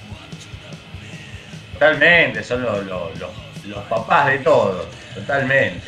Qué oscurantismo que hay en todo, y, y se nota, se nota, se nota la escuela. Este, bueno, acá este, Mejido y, y Fernis dicen de que son, eh, plenos confesos de la escuela de Black Sabbath. Este, y de las canciones largas, a ellos les gusta tener en, cuenta eh, las canciones con mucho, mucha duración. Cosa que no estoy de acuerdo, porque realmente me parece que algo por ahí, corto o dentro de los parámetros normales, eh, pero conciso, por ahí breve, bueno, dos veces breve, dos veces bueno, ¿no? Eh, algo así decía el refrán. Este, me parece que más conciso. Ellos apuntan a tener canciones muy largas, ¿viste? Eh, Black Sabbath tenía canciones largas. Eh, bueno, cuando Metallica era algo, también tenía canciones muy largas. Tenemos bandas con canciones muy largas, pero One de Metallica, por ejemplo, es una canción enorme.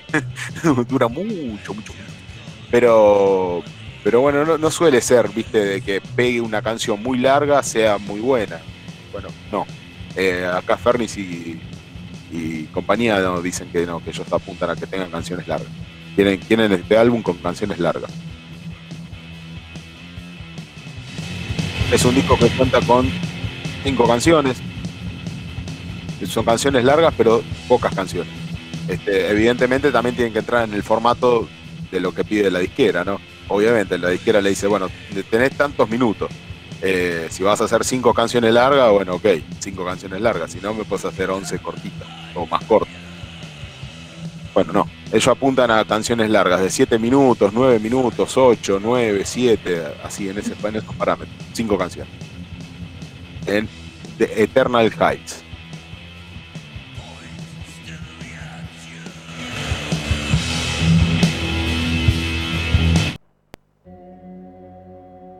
En otro orden, en otra cuestión, este, Sergio.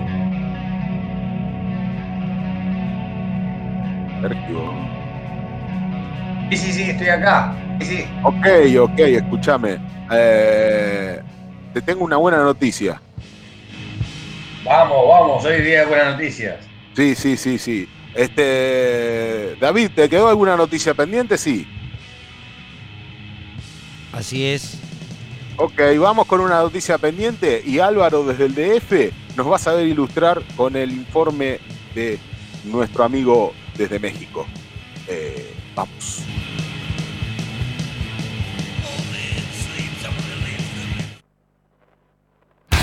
Noticias metaleras. Para un mundo enfermo.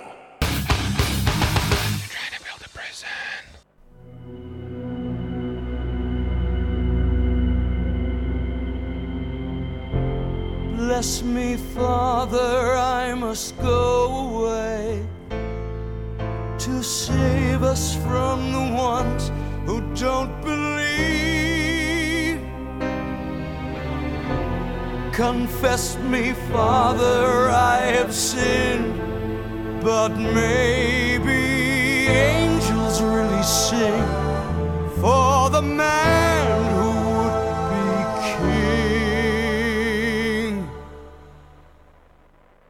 Evento virtual de Ronnie James Dio para recaudar fondos para luchar contra el cáncer. El Ronnie James Dio Stand Up and Show Cancer Fund, fundado en memoria del fallecido ícono de heavy metal, unirá fuerza con los productores de eventos virtuales Rolling Live Studios para celebrar el cumpleaños de Ronnie el sábado 10 de julio. El evento global de recaudación de fondos reunirá a celebridades y fans de todo el mundo para honrar el innegable impacto de Dio tanto dentro como fuera del escenario. Ronnie perdió su batalla contra el cáncer gástrico en 2010. Este evento repleto de estrellas contará con presentaciones de invitados especiales, entrevistas y mensajes de cumpleaños de artistas como Tommy Yomi, Teddy Zigzag, Andreadis, Carmie Apice, Vini Apice, Michael Angelo Batio, Joy Belladonna, Chuck Billy, Gilby Clark, entre otros. Estarán presentes durante la transmisión y realizarán entrevistas con artistas así como el productor de Dio, Win Davis, y la viuda de Ronnie y su representante durante mucho tiempo, Wendy Dio. El evento se celebrará el 10 de julio a las 2 pm a través de Rolling Live Studios. Qué diferencia, ¿no? La calidad de los. Vini Apis, Carmen Apis, el cantante de Anthrax, eh, Tony Yomi, todo, y comparando con los invitados de los discos de Metallica, la verdad que es un abismo, ¿eh? Viste, Sergio, no, increíble. Aparte, eh, está bien. Esta noticia que acabo de, acá, las noticias eh, que acabamos de escuchar, eh, Dio la, o sea, la, producción de Dio lo hace para la Fundación contra de, la lucha contra el cáncer. O sea, está bien. lo tenemos a Dio en un, en un, este, en un holograma. Ok. Peor fue lo que hicieron de querer remontarlo a Dio en un holograma simplemente para seguir tocando y seguir bancando una cuestión que ya no es.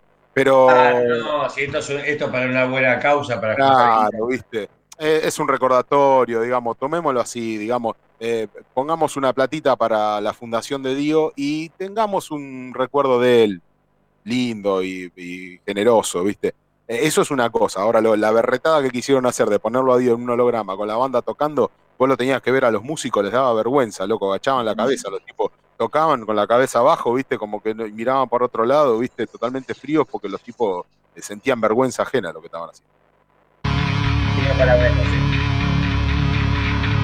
Bueno, seguimos con, seguimos con la, con Dee Snyder lanza el video de Time to Choose con la colaboración de George Grinder Fisher de Cannibal Corpse. El legendario vocalista Dee Snyder publica su quinto álbum Leave a el 30 de julio de 2021 a través de Napalm Records. Una vez más producido por James Shasta con coproducción y mezcla y masterización del baterista Nick Bellimore. Como adelanto nos presenta el tema Time to Choose, con la participación del cantante George Cops Grinder Fisher de Cannibal Corpse.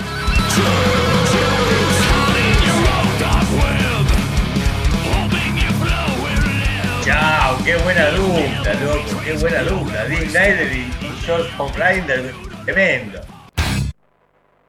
Noticias metaleras. Para un mundo enfermo.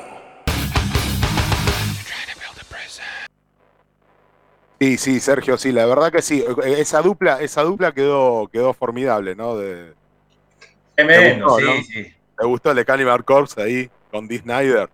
Sí, es un animalazo, sí, sí, sí, aguante Cannibal, sí, Dee Snyder también, grosso. Bueno, Sergio, este, vamos a darle paso a nuestro amigo Álvaro desde el DF. Alvarito, ¿cómo andás? Joyas perdidas. Nuevos clásicos. Rarezas metal mexicano.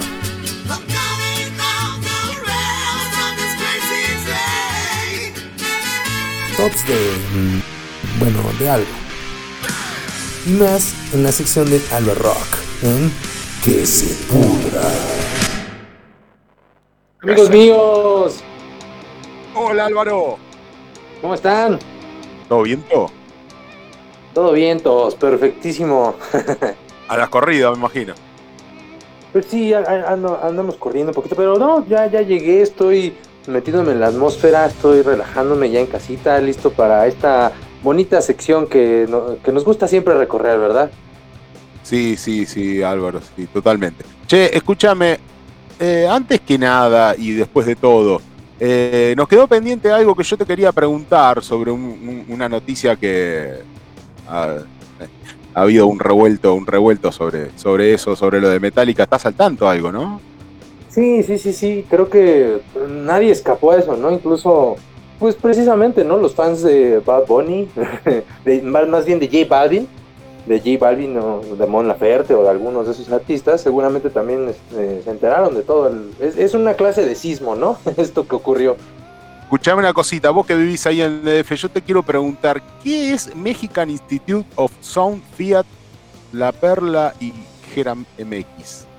Van a ser South True, pero de Metallica, del disco, del disco negro, ¿no? South True, todo el mundo lo conoce, pero digo, ¿qué es eso?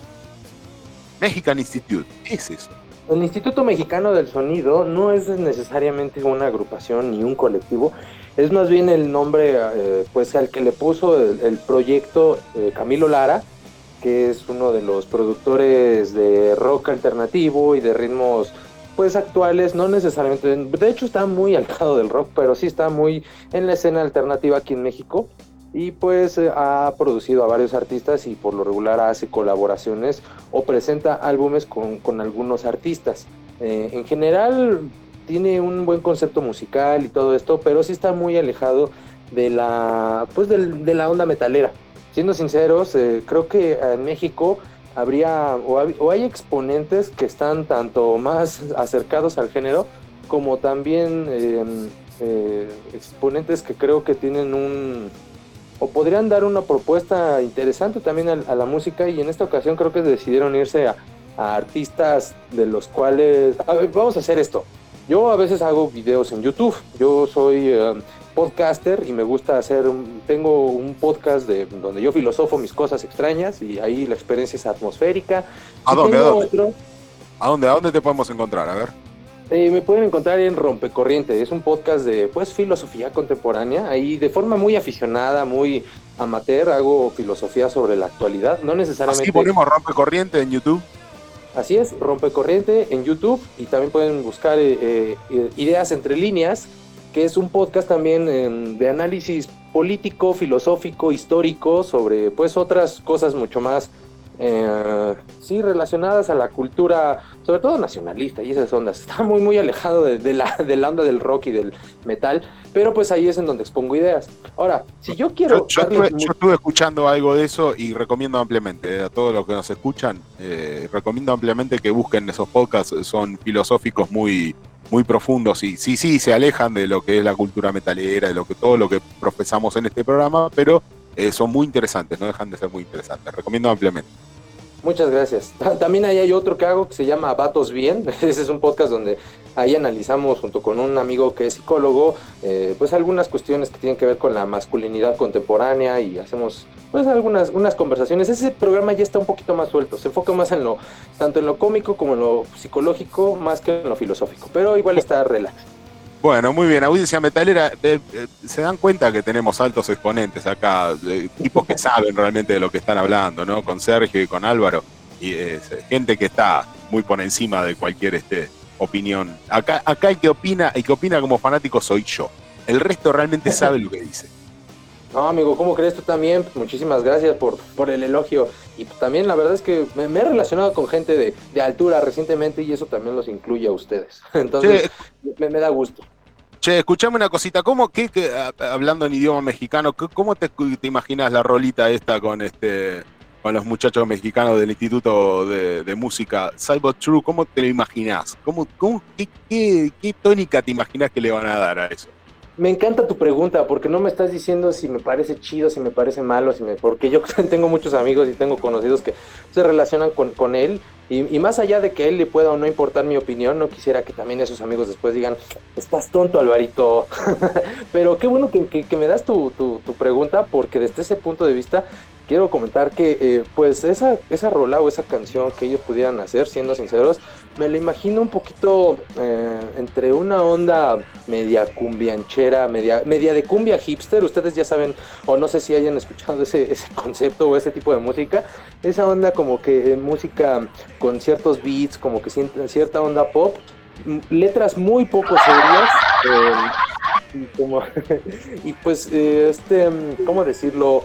como beats electrónicos, cosas un poquito más pop, más uh, hipsters, yo diría. No sé si alguien en algún momento le puede relacionar la palabra hipster con ciertos géneros musicales. No sé, por ejemplo, eh, la música electrónica que viene de Francia, como Phoenix, como Jamiroquai y todas esas cosas.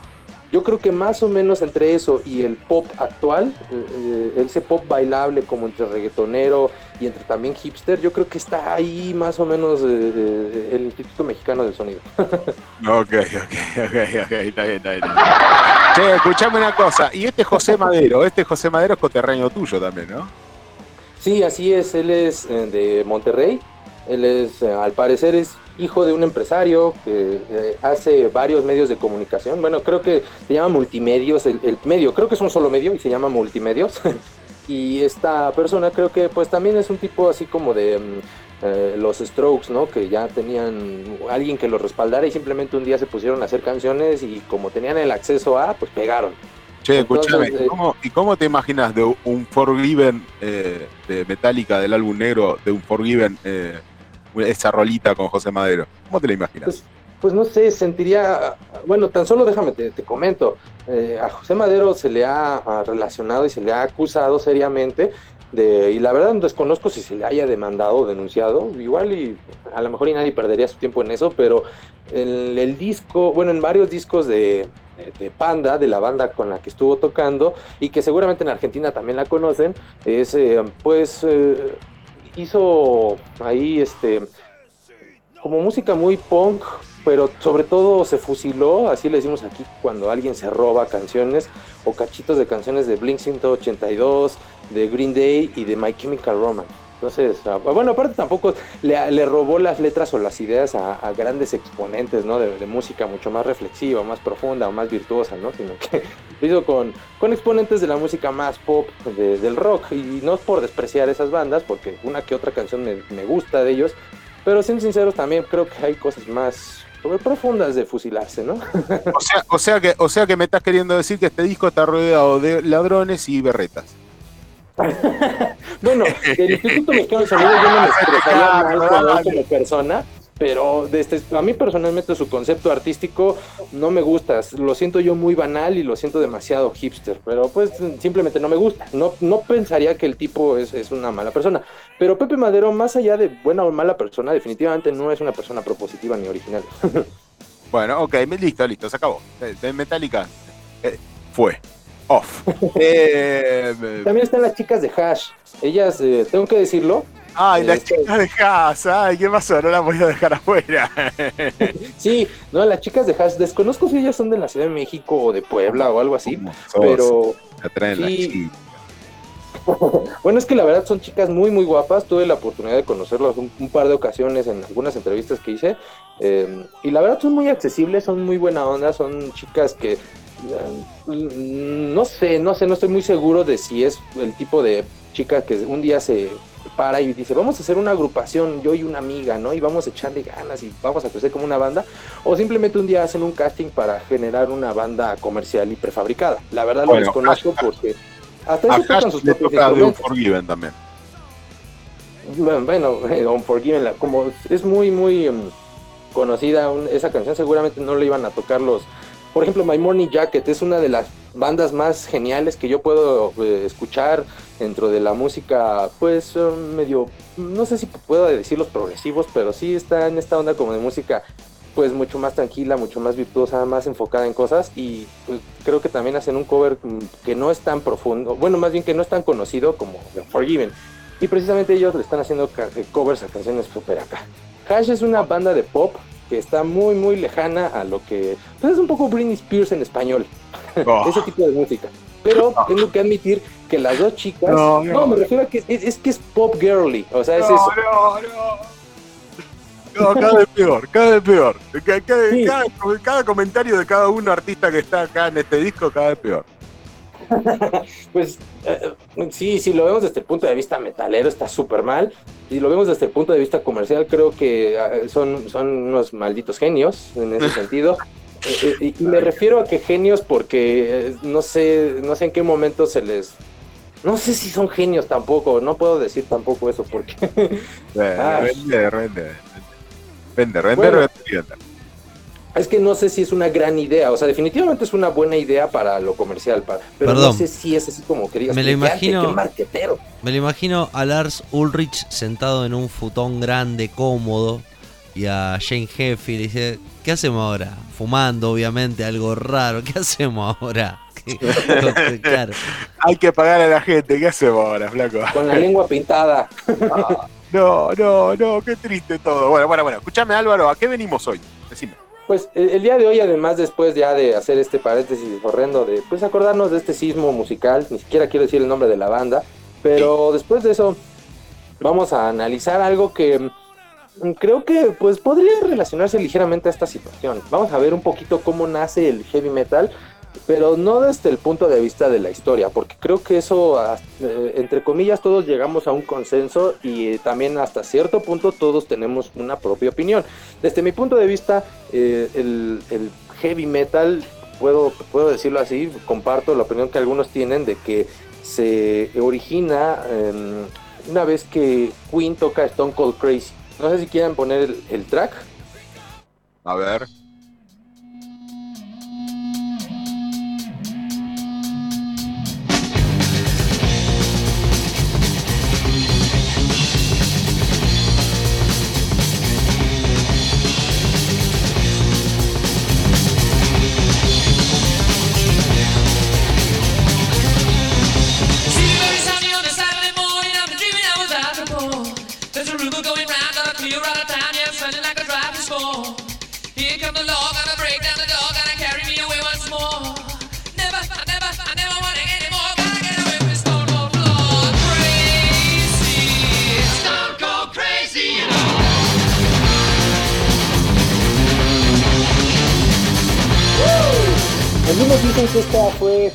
De alguna manera, la canción parteaguas para que existiera, eh, para que el metal se, se pudiera mm, eh, concebir de una forma más adelantada, porque esto es parecido al speed metal, pero todavía no existía como tal el heavy metal. Entonces, Queen ahí tenía un, un paso al frente tenemos que admitirlo. nos guste o no nos guste la banda, definitivamente tenían un paso al frente y no nada más en ese sentido, sino por ejemplo también ellos a la hora de hacer el, la rock ópera, pues eh, creo que también eh, al, contribuir en esos géneros siempre tuvo un paso al frente. Ese tema, Álvaro, si no me equivoco, del año 1974, ¿no es cierto? Está en Certero Ataque del Corazón, si no me equivoco. Es de por ahí de los 70, siendo sinceros, no, no te, a lo mejor sí, sí, sí te puedo confirmar que es del 74. Tengo entendido que es de principios de los 70 y es ahí donde todavía se estaba cocinando el heavy metal. Todavía no podemos decir que había metaleros. Qué gran. la, verdad que sí, yo soy más fan de Black Sabbath y, creo que apunto por ese lado de la creación, ¿no? del heavy metal. Pero bueno, ¿cuáles son son puntos de vista. La verdad que Queen es una banda que a, mí particularmente me gusta mucho.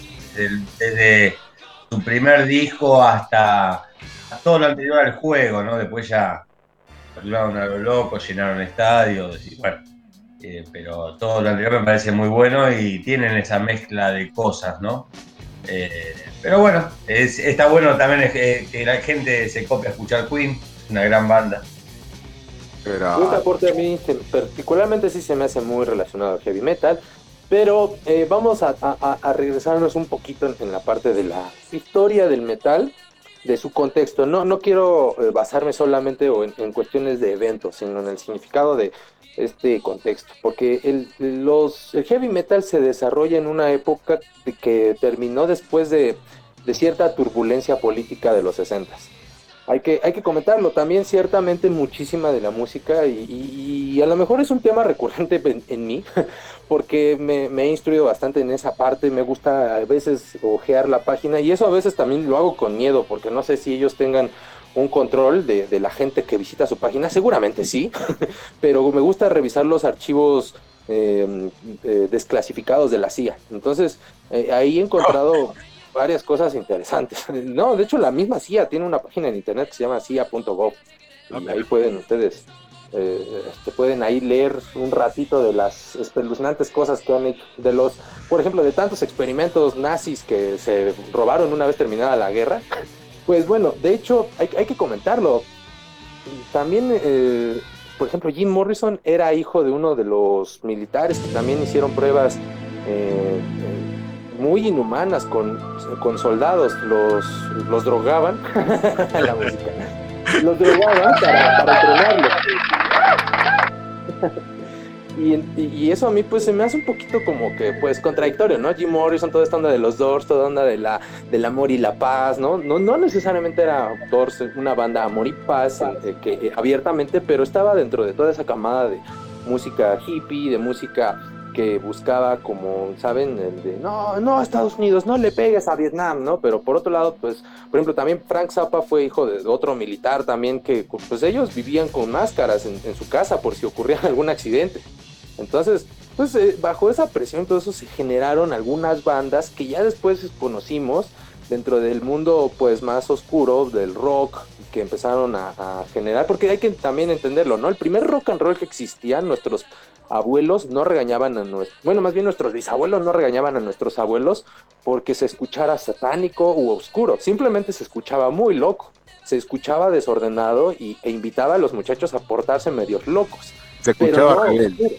Sí, claro, pero pues todo, todo en buena La rebeldía da miedo, da mucho más miedo que, que la película de terror, la rebeldía.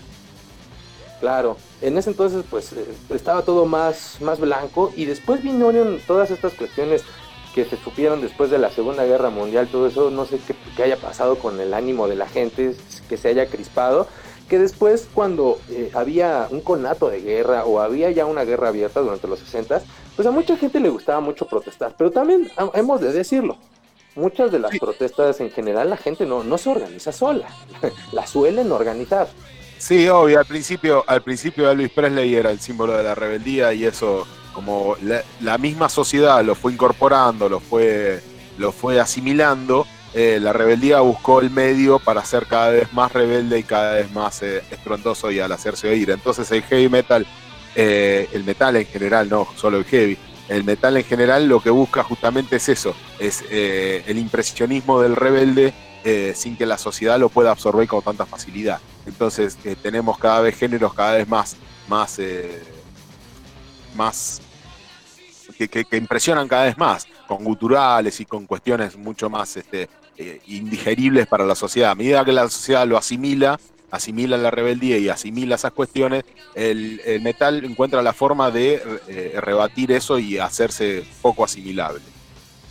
Claro, eh, es porque es un género musical que en sí es muy complejo, porque también hay que decirlo, la forma en la que nace también está relacionada a cosas muy oscuras, a cosas que tienen que ver con personas con ciertos eh, con ciertas ideas eh, que a veces nosotros pensamos que está como en el cotorreo, ¿no? Pero a veces uno puede pensar, ¿no? Yo, por ejemplo, yo no soy ateo, pero respeto muchísimo a la gente que, que, lo es.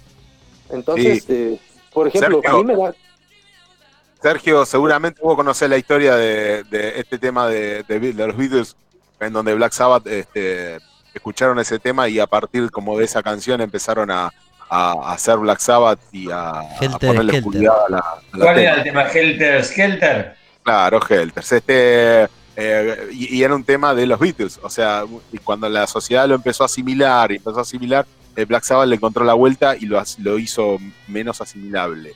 Sí, lo que pasa es que yo no, nunca, nunca, o sea, indagué la letra de qué habla, nada en ese sentido, no, sí sabía de que se le atribuye eh, parte de, ser el responsable de la creación del heavy metal, de ese tema también, pero no, no, nunca lo escuché de qué es lo que habla, de qué es lo que va, ¿no? Más, que más allá de que el tema es conocido. Sí, y lo han reversionado, eh, lo, como es este White Zombie lo, lo, reversionó, lo han reversionado ese tema como y lo han puesto, lo han enaltecido, lo han, lo han puesto en un altar como el comienzo de heavy metal. Sí, eh, Motley Crue también. de eso. Motley Crue lo grabó también en uno de sus discos, sí. Bueno, Álvaro, me parece que nos fuimos a la mierda un poco, pero. a ver, ¿de qué íbamos? ¿De qué? Hilame de nuevo, a ver, vamos de nuevo. Ah, bueno, que, justo esto, ¿no? De, de, la música que, pues poco a poco fue tornándose oscura, porque hay que entender que el rock and roll, como les comento, estaba muy blanco, pero después el rock que avanzó musicalmente no era oscuro pero en las letras, en los conceptos, tan solo, por ejemplo, eh, la, la, canción que vamos a escuchar un poquito se basa en eso, ¿no? Empezaron a ser muchos de los artistas, y no nada más los metaleros, sino que muchos ¿Qué canción así le decimos a David que la busque? ¿Qué canción? ¿Cuál canción, perdón? ¿Qué canción, qué canción, qué canción vamos a escuchar ahora? La de, vamos a escuchar Mr. Eh, Crowley de Ozzy Osbourne. Ok. Eh, y, y, decías de este tema, ¿qué, cuestión la, la ese tema con, la, filosofía en el metal? Pues eh, más que el tema en, sí por, la letra, es decir, es la situación por la que se, se, detona, ¿no? Le cantan una canción a una persona ocultista, a una persona que se denominaba la bestia y que encontró, más bien desarrolló una nueva filosofía de vida que estaba basada en un libro que era el Telema, este era como el libro de la ley y tenía pues mucha onda mística, cabalística, esotérica, ocultista y que sobre todo también eh, se centraba en el vivir solo para el placer. Es una doctrina sumamente hedonista, pero que en su tiempo cautivó muchísimo, a muchísimos jóvenes de, la época de los 60s, de los 70s, y el, rock no, no, se salvó, no, definitivamente estaba muy relacionado. Ahí es en donde yo, yo cuestiono o pregunto, ¿no? Hay muchos em, metaleros que abiertamente son, son ateos, no creen en, que haya alguna inteligencia eh, superior y yo perfectamente lo, tanto lo entiendo como lo, respeto. Lo que a mí me, pues, me, suena un poco de repente em, eh, raro o digno de reflexionar es hasta dónde esto de lo satánico, de lo oscuro, es broma, hasta dónde es en serio, porque, por ejemplo, em, eh, no recuerdo bien quién de Led Zeppelin se compró la, o, de Van Halen, no recuerdo, se compró la, la mansión de este tipo, de Alistair Crowley, donde se llevaban a cabo eh, ritos oscuros y, la verdad es que hasta por lo que se escucha y se ve en su em, pues en, la literatura que ofrecía Lister Crowley pues hasta cosas moloquianas, ¿no? No quiero decir alguna palabra que nos vaya a censurar algún tipo de algoritmo. A lo mejor Spotify todavía no nos censura, pero no quisiera que después A ver, vamos a escuchar un poquito de Mr. Crowley. A ver, subir, David.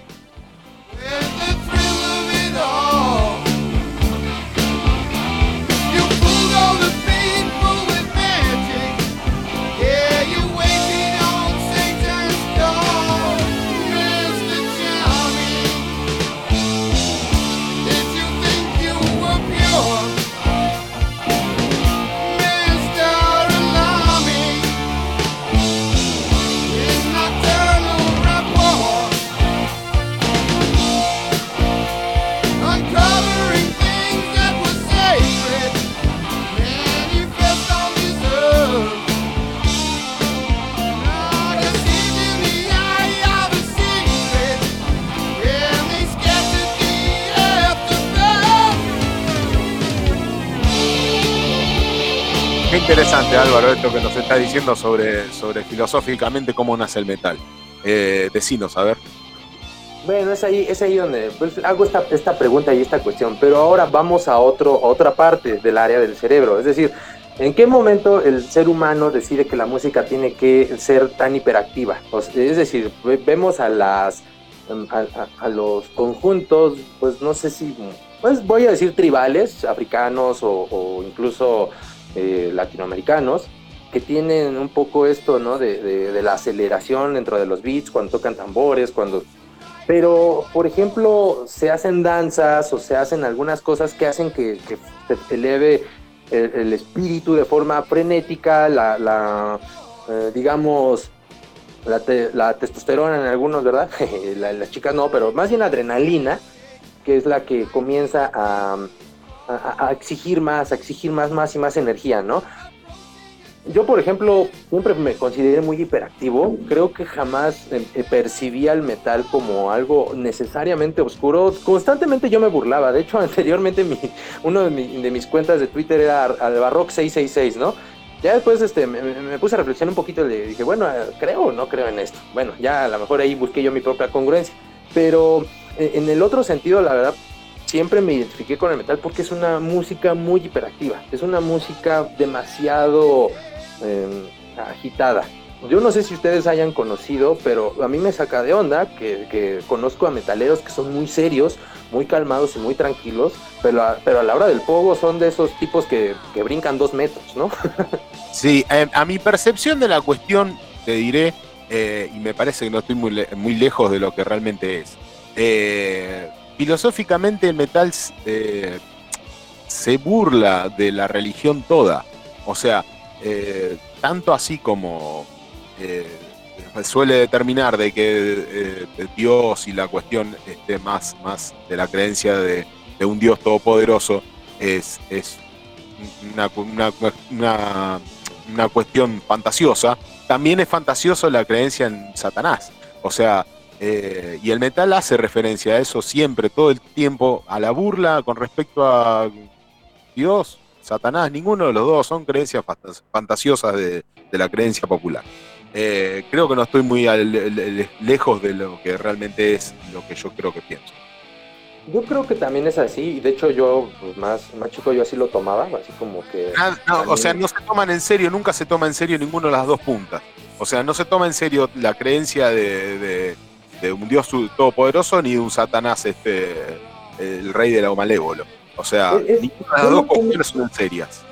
Yo lo pongo, por ejemplo, en bandas como Somed o Dimmu Borgir o bandas así como Immortal, a lo mejor yo desde mi particular punto de vista yo los yo de lejos los veo y los veo como que son personas que se están burlando de la situación, que están haciendo pues un circo de, de eso, pues no necesariamente en un sentido cómico, pero sí en un sentido como pues a lo mejor Em, catártico, ¿no? El, el, hecho de decir, bueno, tenemos muchas cosas por las cuales protestar en cuanto a la sociedad, en cuanto al pensamiento, en cuanto a las corrientes religiosas, filosóficas, eh, todo lo político. Y pues evidentemente estamos enojados, estamos muy furiosos y una de las cosas en las cuales llegamos a ese extremo catártico es a, ponerlo, pues ahora no nada más solo soy este, ¿cómo se, cómo se llama esto? Un hiperactivo, un, maniático loco que, está... Eh, ¿cómo se llama? Ansioso por correr, por brincar, sino que ahora también le, agregamos un elemento que lo haga oscuro y más subversivo.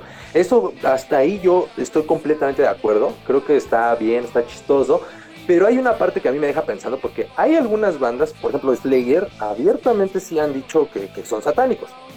Y por ejemplo, eh, Ghost. Ghost es una de esas bandas que, que combina pues un poquito esta eh, este funk, esta música bailable como medio disco, pero también le mete eh, esta onda de nu metal, de metal como alternativo, estilo Modspell o cosas así. no, pero Ghost, fue, fue a mí, a mí, a mi forma de verlo, Ghost eh, lo hicieron, lo hicieron para, la, para los pibitos. O sea, o sea, definitivamente yo lo veo muy adolescente el proyecto, lo veo para sí. como por ejemplo Slipknot en su momento. Mira, por ejemplo, yo Slipknot no lo metería en esa camada de bandas satánicas. Yo lo veo no, en no estoy de acuerdo. No, Slipknot nació como un proyecto serio, no me parece que en ningún momento lo hayan hecho como vos, algo, algo para los pibitos, no, no para No, me refiero como desde el punto de vista porque Slipknot se dio en un punto en el que había demasiados adolescentes consumiendo específicamente ese género y ellos jugaban mucho con estos disfraces, como el de payaso o como el de los clavos, ¿no? Por ejemplo, en ese sentido, yo veo que ellos no, no es que estén tomando en serio que ellos son así, él es un, payaso estilo Pennywise, asesino de niños. No, más bien yo creo que ellos están adoptando esa, esa imagen oscura para darle mayor impacto al mensaje de su música. E, sí, pero una, cosa es hacer una, una puesta en escena teatral interesante y atractiva, y otra cosa es que, eh, como hace Ghost, que hace toda una cuestión de, más allá del teatro, más allá de la puesta en escena, lo hace, lo hace para los pibitos, para impresionar a los pibitos, no impresionan a nadie los tipos. Eh, se bajan del escenario y siguen haciendo la misma huevada y se piensan que son este los eméritos de no sé qué carajo. Ah. Bueno, es que ve, o sea, tan solo. Ya, ya, ahí sí, para que veas, este, voy a contradecirte, un poquito, pero ahí me estarás dando un poquito la razón. Es decir, ellos a pesar de que nosotros no los consideremos ni serios en su música, ni en su discurso, ni en todo lo que hacen, y además pensamos que son una banda que se está aprovechando del marketing adolescente, yo también estoy de acuerdo. Hasta ahí, ahí, creo que estamos de acuerdo, pero es decir, ellos se lo toman en serio. Yo he analizado algunas letras. Una vez me puse a ver un par de videos de esa banda porque eso tiene un par de canciones que son pegajosas, que están bien hechas. No que me fascinen, pero pues por ejemplo la canción de Rats y mete elementos que, siendo sinceros, una persona que no sepa eh, a lo mejor de algunas cosas en cuestión de, Biblia o de, o de algo así, no le va a entender. Entonces, a, lo que voy es, ¿por qué hay unas bandas que, a pesar de que, entre comillas, esto está como chistoso, como que se burlan, algunas se lo toman en serio? O sea, no estoy hablando de las que evidentemente podemos pensar que están, eh, eh, pues, haciendo alguna sátira, sino estoy hablando de las que se lo toman en serio, ¿no?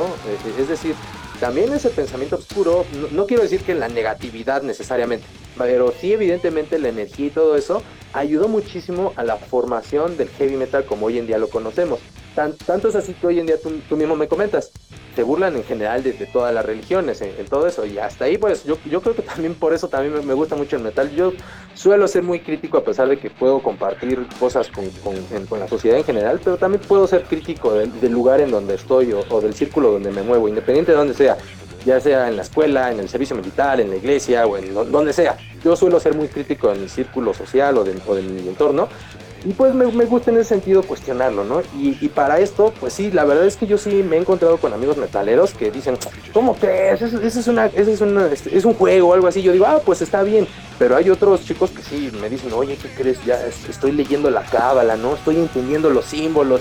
Fíjate que me metí a leer a, Jung. Por ejemplo, Carl, Carl Gustav Jung era uno de los alumnos más brillantes de Sigmund Freud y él desarrolló una serie de, escritos o de estudios que tienen que ver con los simbolismos, con cómo impacta eso a los seres humanos desde un punto de vista pues psicológico y neurológico y poco a poco se fue metiendo tanto en esto que, se hizo de una religión.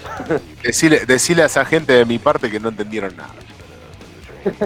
No entendieron nada. Evidentemente no entendieron por cómo. No, entienden al metal. No entienden, no entienden, no, entendieron nada. No entendieron nada. No entendieron a Dio. No entienden a Slayer cuando dice que son satanistas. No entendieron el hecho de la esquema de iglesias. ¿Por qué fue? ¿Cómo fue en Noruega? No entendieron nada. Bueno, ahí por ejemplo, ahí hay otras teorías y eso a lo mejor también puede Vayan a escuchar Metallica, decirle. no, pero por ejemplo, eh, lo de las quemas de iglesias, eso a mí se me hizo como muy interesante en lo de los black metaleros, ¿no? Que hacían algunas de estas quemas. Yo lo veo desde el punto de vista, pues también catártico, de eventos históricos que pasan. Yo la verdad no, no, no soy católico, no soy evangelista, definitivamente no vería eso como un ataque hacia mi persona o hacia algún tipo de, de doctrina o fe que yo tuviera, pero definitivamente también lo veo desde el otro punto de vista histórico, y es que en ese entonces también había muchos banqueros, y hoy en día todavía hay muchísimos banqueros. Bueno, la verdad es que no son tantos banqueros en la vida. Los poquitos que existen están sumamente interesados en que mm, eh, se le mm, se le destruya a, a, las figuras religiosas. Desde ese punto de vista, yo, por ejemplo, no soy católico, no son muchas cosas así, y yo también considero que las religiones en general, muchas están ahí para manipular a las personas, pero también considero el valor teológico de las culturas milenarias, porque pues por lo mismo me gusta la historia, la, la filosofía, entonces trato de extraer pues, partes de sabiduría de, de, de, antigua de los seres humanos que tenemos en diferentes culturas y entiendo que converge, entiendo que algunos pensamientos místicos y todo eso pues contribuyen a, a la construcción de una cultura. Bueno, es ahí, ahí el key de la cuestión. La, la quema de iglesias fue en protesta a la invasión cultural teológica de, eh, el occidente a, a, las, a las creencias religiosas noruegas. Eh, ellos veían de que en sus creencias de Odín y sus, sus dioses, ¿no? Sus dioses este, claro. encabezados por Odín, este, venían y plantaban una iglesia, no correspondía, digamos, eh, ahí estaba la protesta. No era ni matar a nadie ni, ni, quemar ninguna, ningún edificio por quemarlo solamente, sino para ejemplificar el tema de no nos vengan a invadir culturalmente, no nos interesa. Yo, yo desde ahí lo veo, pero por ejemplo, yo ahí veo, ahí encontraría una contradicción, porque a final de cuentas los invadieron culturalmente la música que estaba financiada por los banqueros ingleses. Es decir, que es el, que es el black metal, sino un hijo del heavy metal que nació en Inglaterra, financiado por las disqueras en ese momento por banqueros ingleses. Y esos banqueros que también son bien sectarios. Entonces, por, por eso una, una, vez más, insisto, algunos metaleros estarán jugando a ser, a ser satánicos, pero definitivamente alguien más arriba, yo creo que sí está usando ese sentido o esa sátira como propaganda de otra cosa. Ok, bárbaro, muy bien la reflexión, me encantó la, la reflexión que estamos haciendo. Eh, ¿Cómo seguimos, Álvaro? Decime. Pues vamos a otra, a otra rolita, vamos a escuchar a pues Blue Cheer eh, Summertime Blues, una de las canciones que ahí sí ya nos vamos a ir en un, vamos a irle bajando un poquito a toda esta intensidad profunda que, que ahorita nos metimos. Vamos a ver el punto de vista más, uh, yo diría histórico, la necesidad de trascender, la necesidad de romper las reglas y la necesidad siempre de establecer nuevos parámetros. Es chistoso y medio paradójico que alguien quiera romper las reglas y que termine estableciendo nuevas reglas. Entonces a mí se me hizo interesante ver esto porque algunas bandas de blues estaban tocando un blues más frenético y estaban influenciados precisamente por, por ejemplo, la nota tritón, ¿no? Que es esta nota que en la época medieval era, era prohibidísima por, porque tenía o evocaba sentimientos muy oscuros y casi, casi también relacionados a, a, a, a lo satánico, a lo oscuro. Y ahí eh, es como romper parámetros, decir, el rock and roll hasta ahorita no está siendo lo suficientemente agresivo, lo suficientemente cruel con mi cerebro, vamos a meterle más motor. Y pues tenemos aquí el resultado, bandas como Blue Cheer. Escuchamos.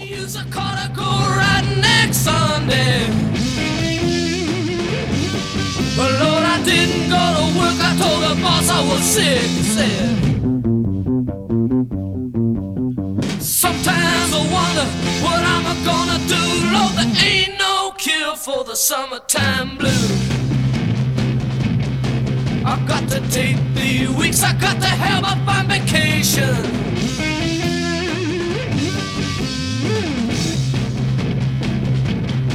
I got to take my problem to the United Nations. Como podemos ver, están estos riffs rasposos, gruesos, atascados, de como de, de, ese fuzz, de ese primer fuzz que se desarrollaron con estos amplificadores que no necesariamente manejaban siempre pedales, ¿no? Porque los primeros pedales que existieron fueron para, por ejemplo, los Rolling Stones. Ese, el primer pedal que hasta donde yo veo y, y existió a nivel comercial o a nivel así fue, fue por parte de los Rolling Stones. Y hasta donde tengo entendido y me gustaría conseguir la leyenda completa para no darles solamente el chisme, sino darles como tal la nota, es que me parece que sí, también el pedal es un aporte mexicano. Entonces, además déjenme buscarles el datito y en algún momento vamos a hacer un especial de pedales, porque también, a pesar de que yo no soy un, exactamente un guitarrista, pero también estoy familiarizado con, con todo este sonido de la distorsión. Entonces, ahí es, digno destacar de ello. Pero en ese entonces todavía pues era popular, ¿no? Que se abusara de la saturación entre todo, subirle todo el volumen a la guitarra y subirle todo el volumen al amplificador. Y aquí tenemos este, a mí me gusta decirlo, proto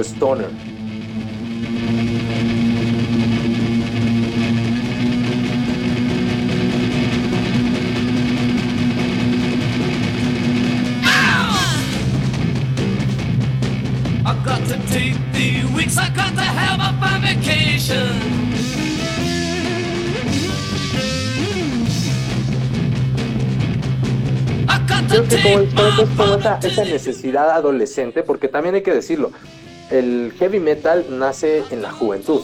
Yo creo que no hay una persona que diga, tengo 50 años y apenas estoy conociendo el metal y ya me gustó, porque la verdad lo, dudaría. Creo que en general es un, es un género que te llega en la, en la juventud. No sé ustedes qué piensan de eso. Sí, obvio, obvio, sí, que si lo arrastras desde el comienzo, bien, si no, eh, ya perdiste, ya no, no quedaste afuera seguramente nos va a pasar a nosotros dentro de 20 años más, nos vamos a quedar afuera de, mucha de la música que nuestros hijos eh, traen como rebeldía. Sí, ya está pasando, no tan solo con el mismo reggaetón. no, joder, si el reggaetón es rebelde, me, me pega un tiro en la bola. No, no, no. Eh, es, es, rebelde de acuerdo a ciertas reglas, pero también concuerdo en que no necesariamente está invitando a, la, a, que los muchachos tomen conciencia de algunas injusticias, ¿no? No, no tiene filosofía, no tiene, no tiene, no, no, tiene razón de ser. El reggaetón no tiene ninguna impronta de ningún lado, filosóficamente, ni culturalmente, ni nada. Es cocoliche de nada. Sí, también, también es. No te deja ningún pensamiento, no te deja ninguna reflexión, es un cocoliche. Yo lo veo que es como una casca, que es como una fruta que, no tiene la fruta dentro, que es la pura cáscara. ni eso, ni la cáscara es buena. Bueno, seguimos, seguimos. y pues no sé, o sea, definitivamente sí lo que les decía nace en esa época adolescente. Y ya para finalizar me gustaría eh, decirles que yo entiendo que la concepción o el nacimiento del metal eh, termina eh, eh, con, una película, con una presentación que está llena de, imágenes que retratan muy bien lo que significa el heavy metal para la época. un poquito como lo que hoy podemos pensar de algunos otros géneros, ¿no? Que, cada quien tiene sus banderas y, y, sus uniformes. Pues en el heavy metal eran mm, ciertos tipos de coches, cierto tipo de... pues sí, ¿por qué no decirlo también de gustos femeninos? Es decir, eh, que les gustaran cierto tipo de chicas, que les gustara cierto tipo de ambiente, cierto tipo de historias. Y hay una historia que está sumamente zafada. La vi hace mucho tiempo, la verdad no recuerdo muchos detalles, pero hay un capítulo muy bueno de South Park donde le hacen una, un homenaje a esta película que se llama Heavy Metal. No sé si ustedes vieron la película de Heavy Metal. Sí, obvio que la vimos. Sí, sí, la 1 vi, después está la 2, pero no, no sé, la 1 sí la vi. Ah, pues, ustedes sabrán, esta película es una película animada, es de dibujos, un poquito de la época. No necesariamente son, son dibujos, este, eh, más bien es una animación de la época, pero son dibujos que son más serios, son más eh, retratados, son, procuran ser más humanistas eh, estos dibujos, o más realistas, por así decirlo, en sus trazos, pero a la vez también tiene mucho esto como de ser un cómic, como de ser una, como, pues sí, caricatura estilo he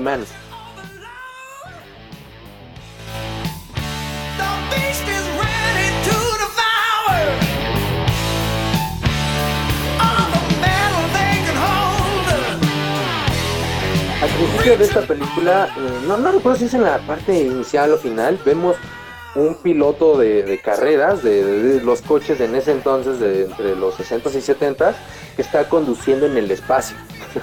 así de así de atómico estaba esta esta onda y de pues sí era también estaban saliendo de la época espacial en donde el rock psicodélico estaba ya comenzando a, relajarse porque nunca se acabó el rock psicodélico sigue.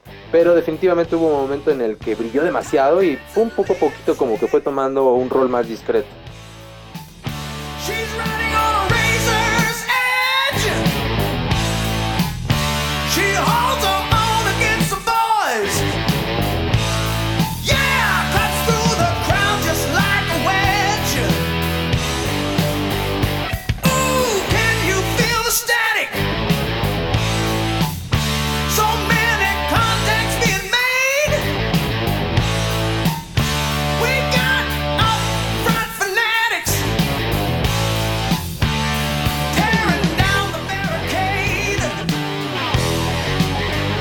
creo que es como se acaba la sección del día de hoy con esta breve, pues cuatro reflexiones sobre la forma en la que nace el metal. Una medio incómoda, pero creo que vale la pena analizar. sí, sí, obviamente, Álvaro. Che, este. No, un genio. La verdad, un genio, un orgullo tenerte acá en las filas de que se pudra junto a Sergio, dos titanes. Gracias, amigo. Honor que me hacen. Che, escúchame, eh, proponeme un tema bien arriba, Álvaro, como para darle un cierre a, la sección. Pues definitivamente creo que me voy a ir por mi canción favorita de Ozzy Osbourne, que se llama Crazy Train.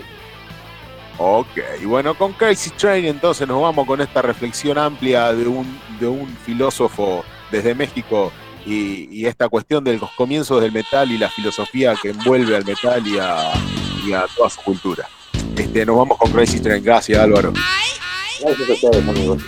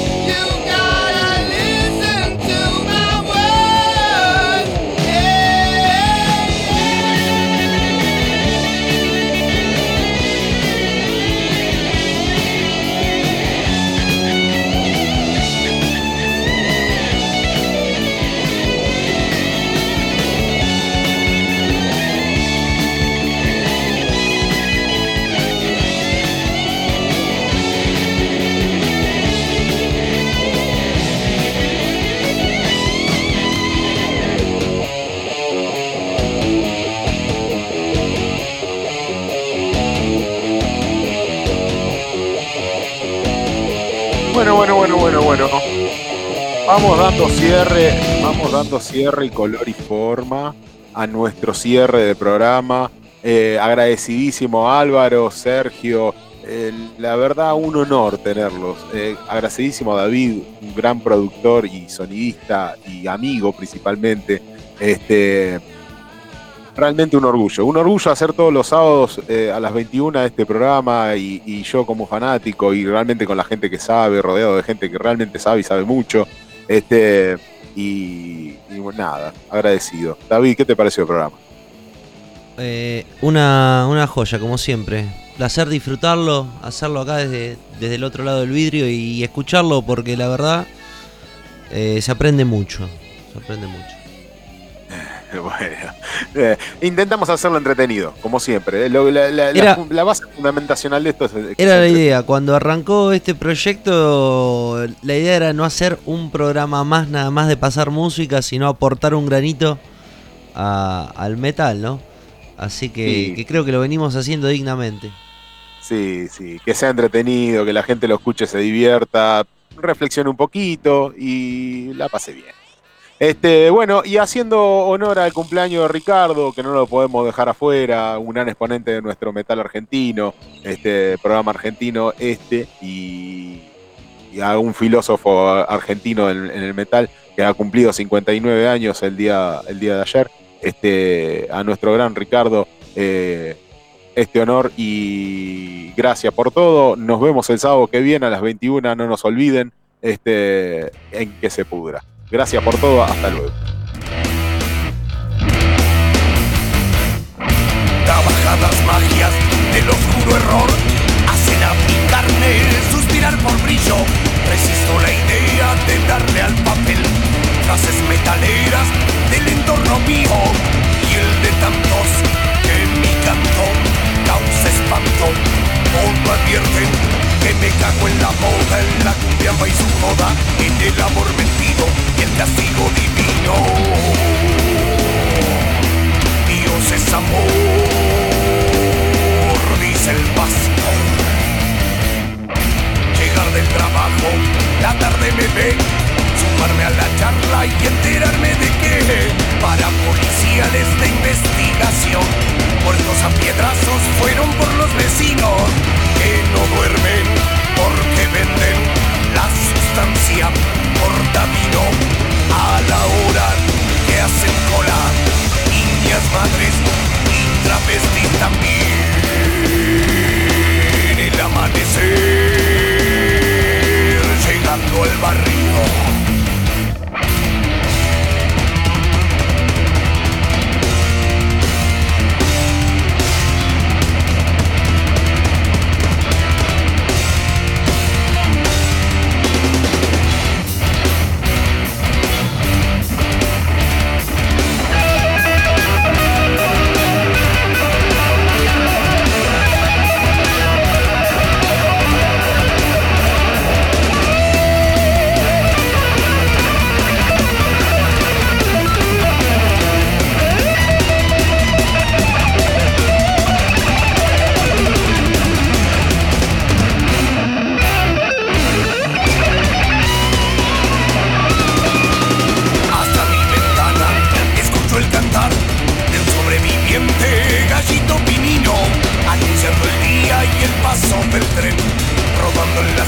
que van hacia su destino, como tantos en mi canto causa espanto, como advierten que me cago en la moda, en la cumbia y su joda, en el amor mentido el castigo divino.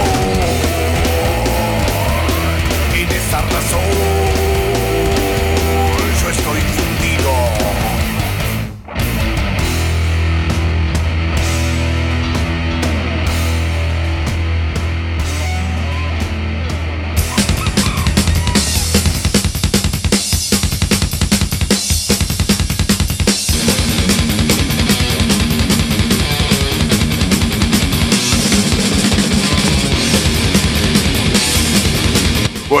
eso es todo. Todos los sábados de 21 a 23 nos puedes escuchar en vivo por estudionuna.com.ar. Comunicate con nosotros a través de Facebook, Twitter, Instagram, YouTube o WhatsApp. Y nos puedes volver a escuchar por espacio 15 centavos producciones en Spotify. ¡Que se pudra!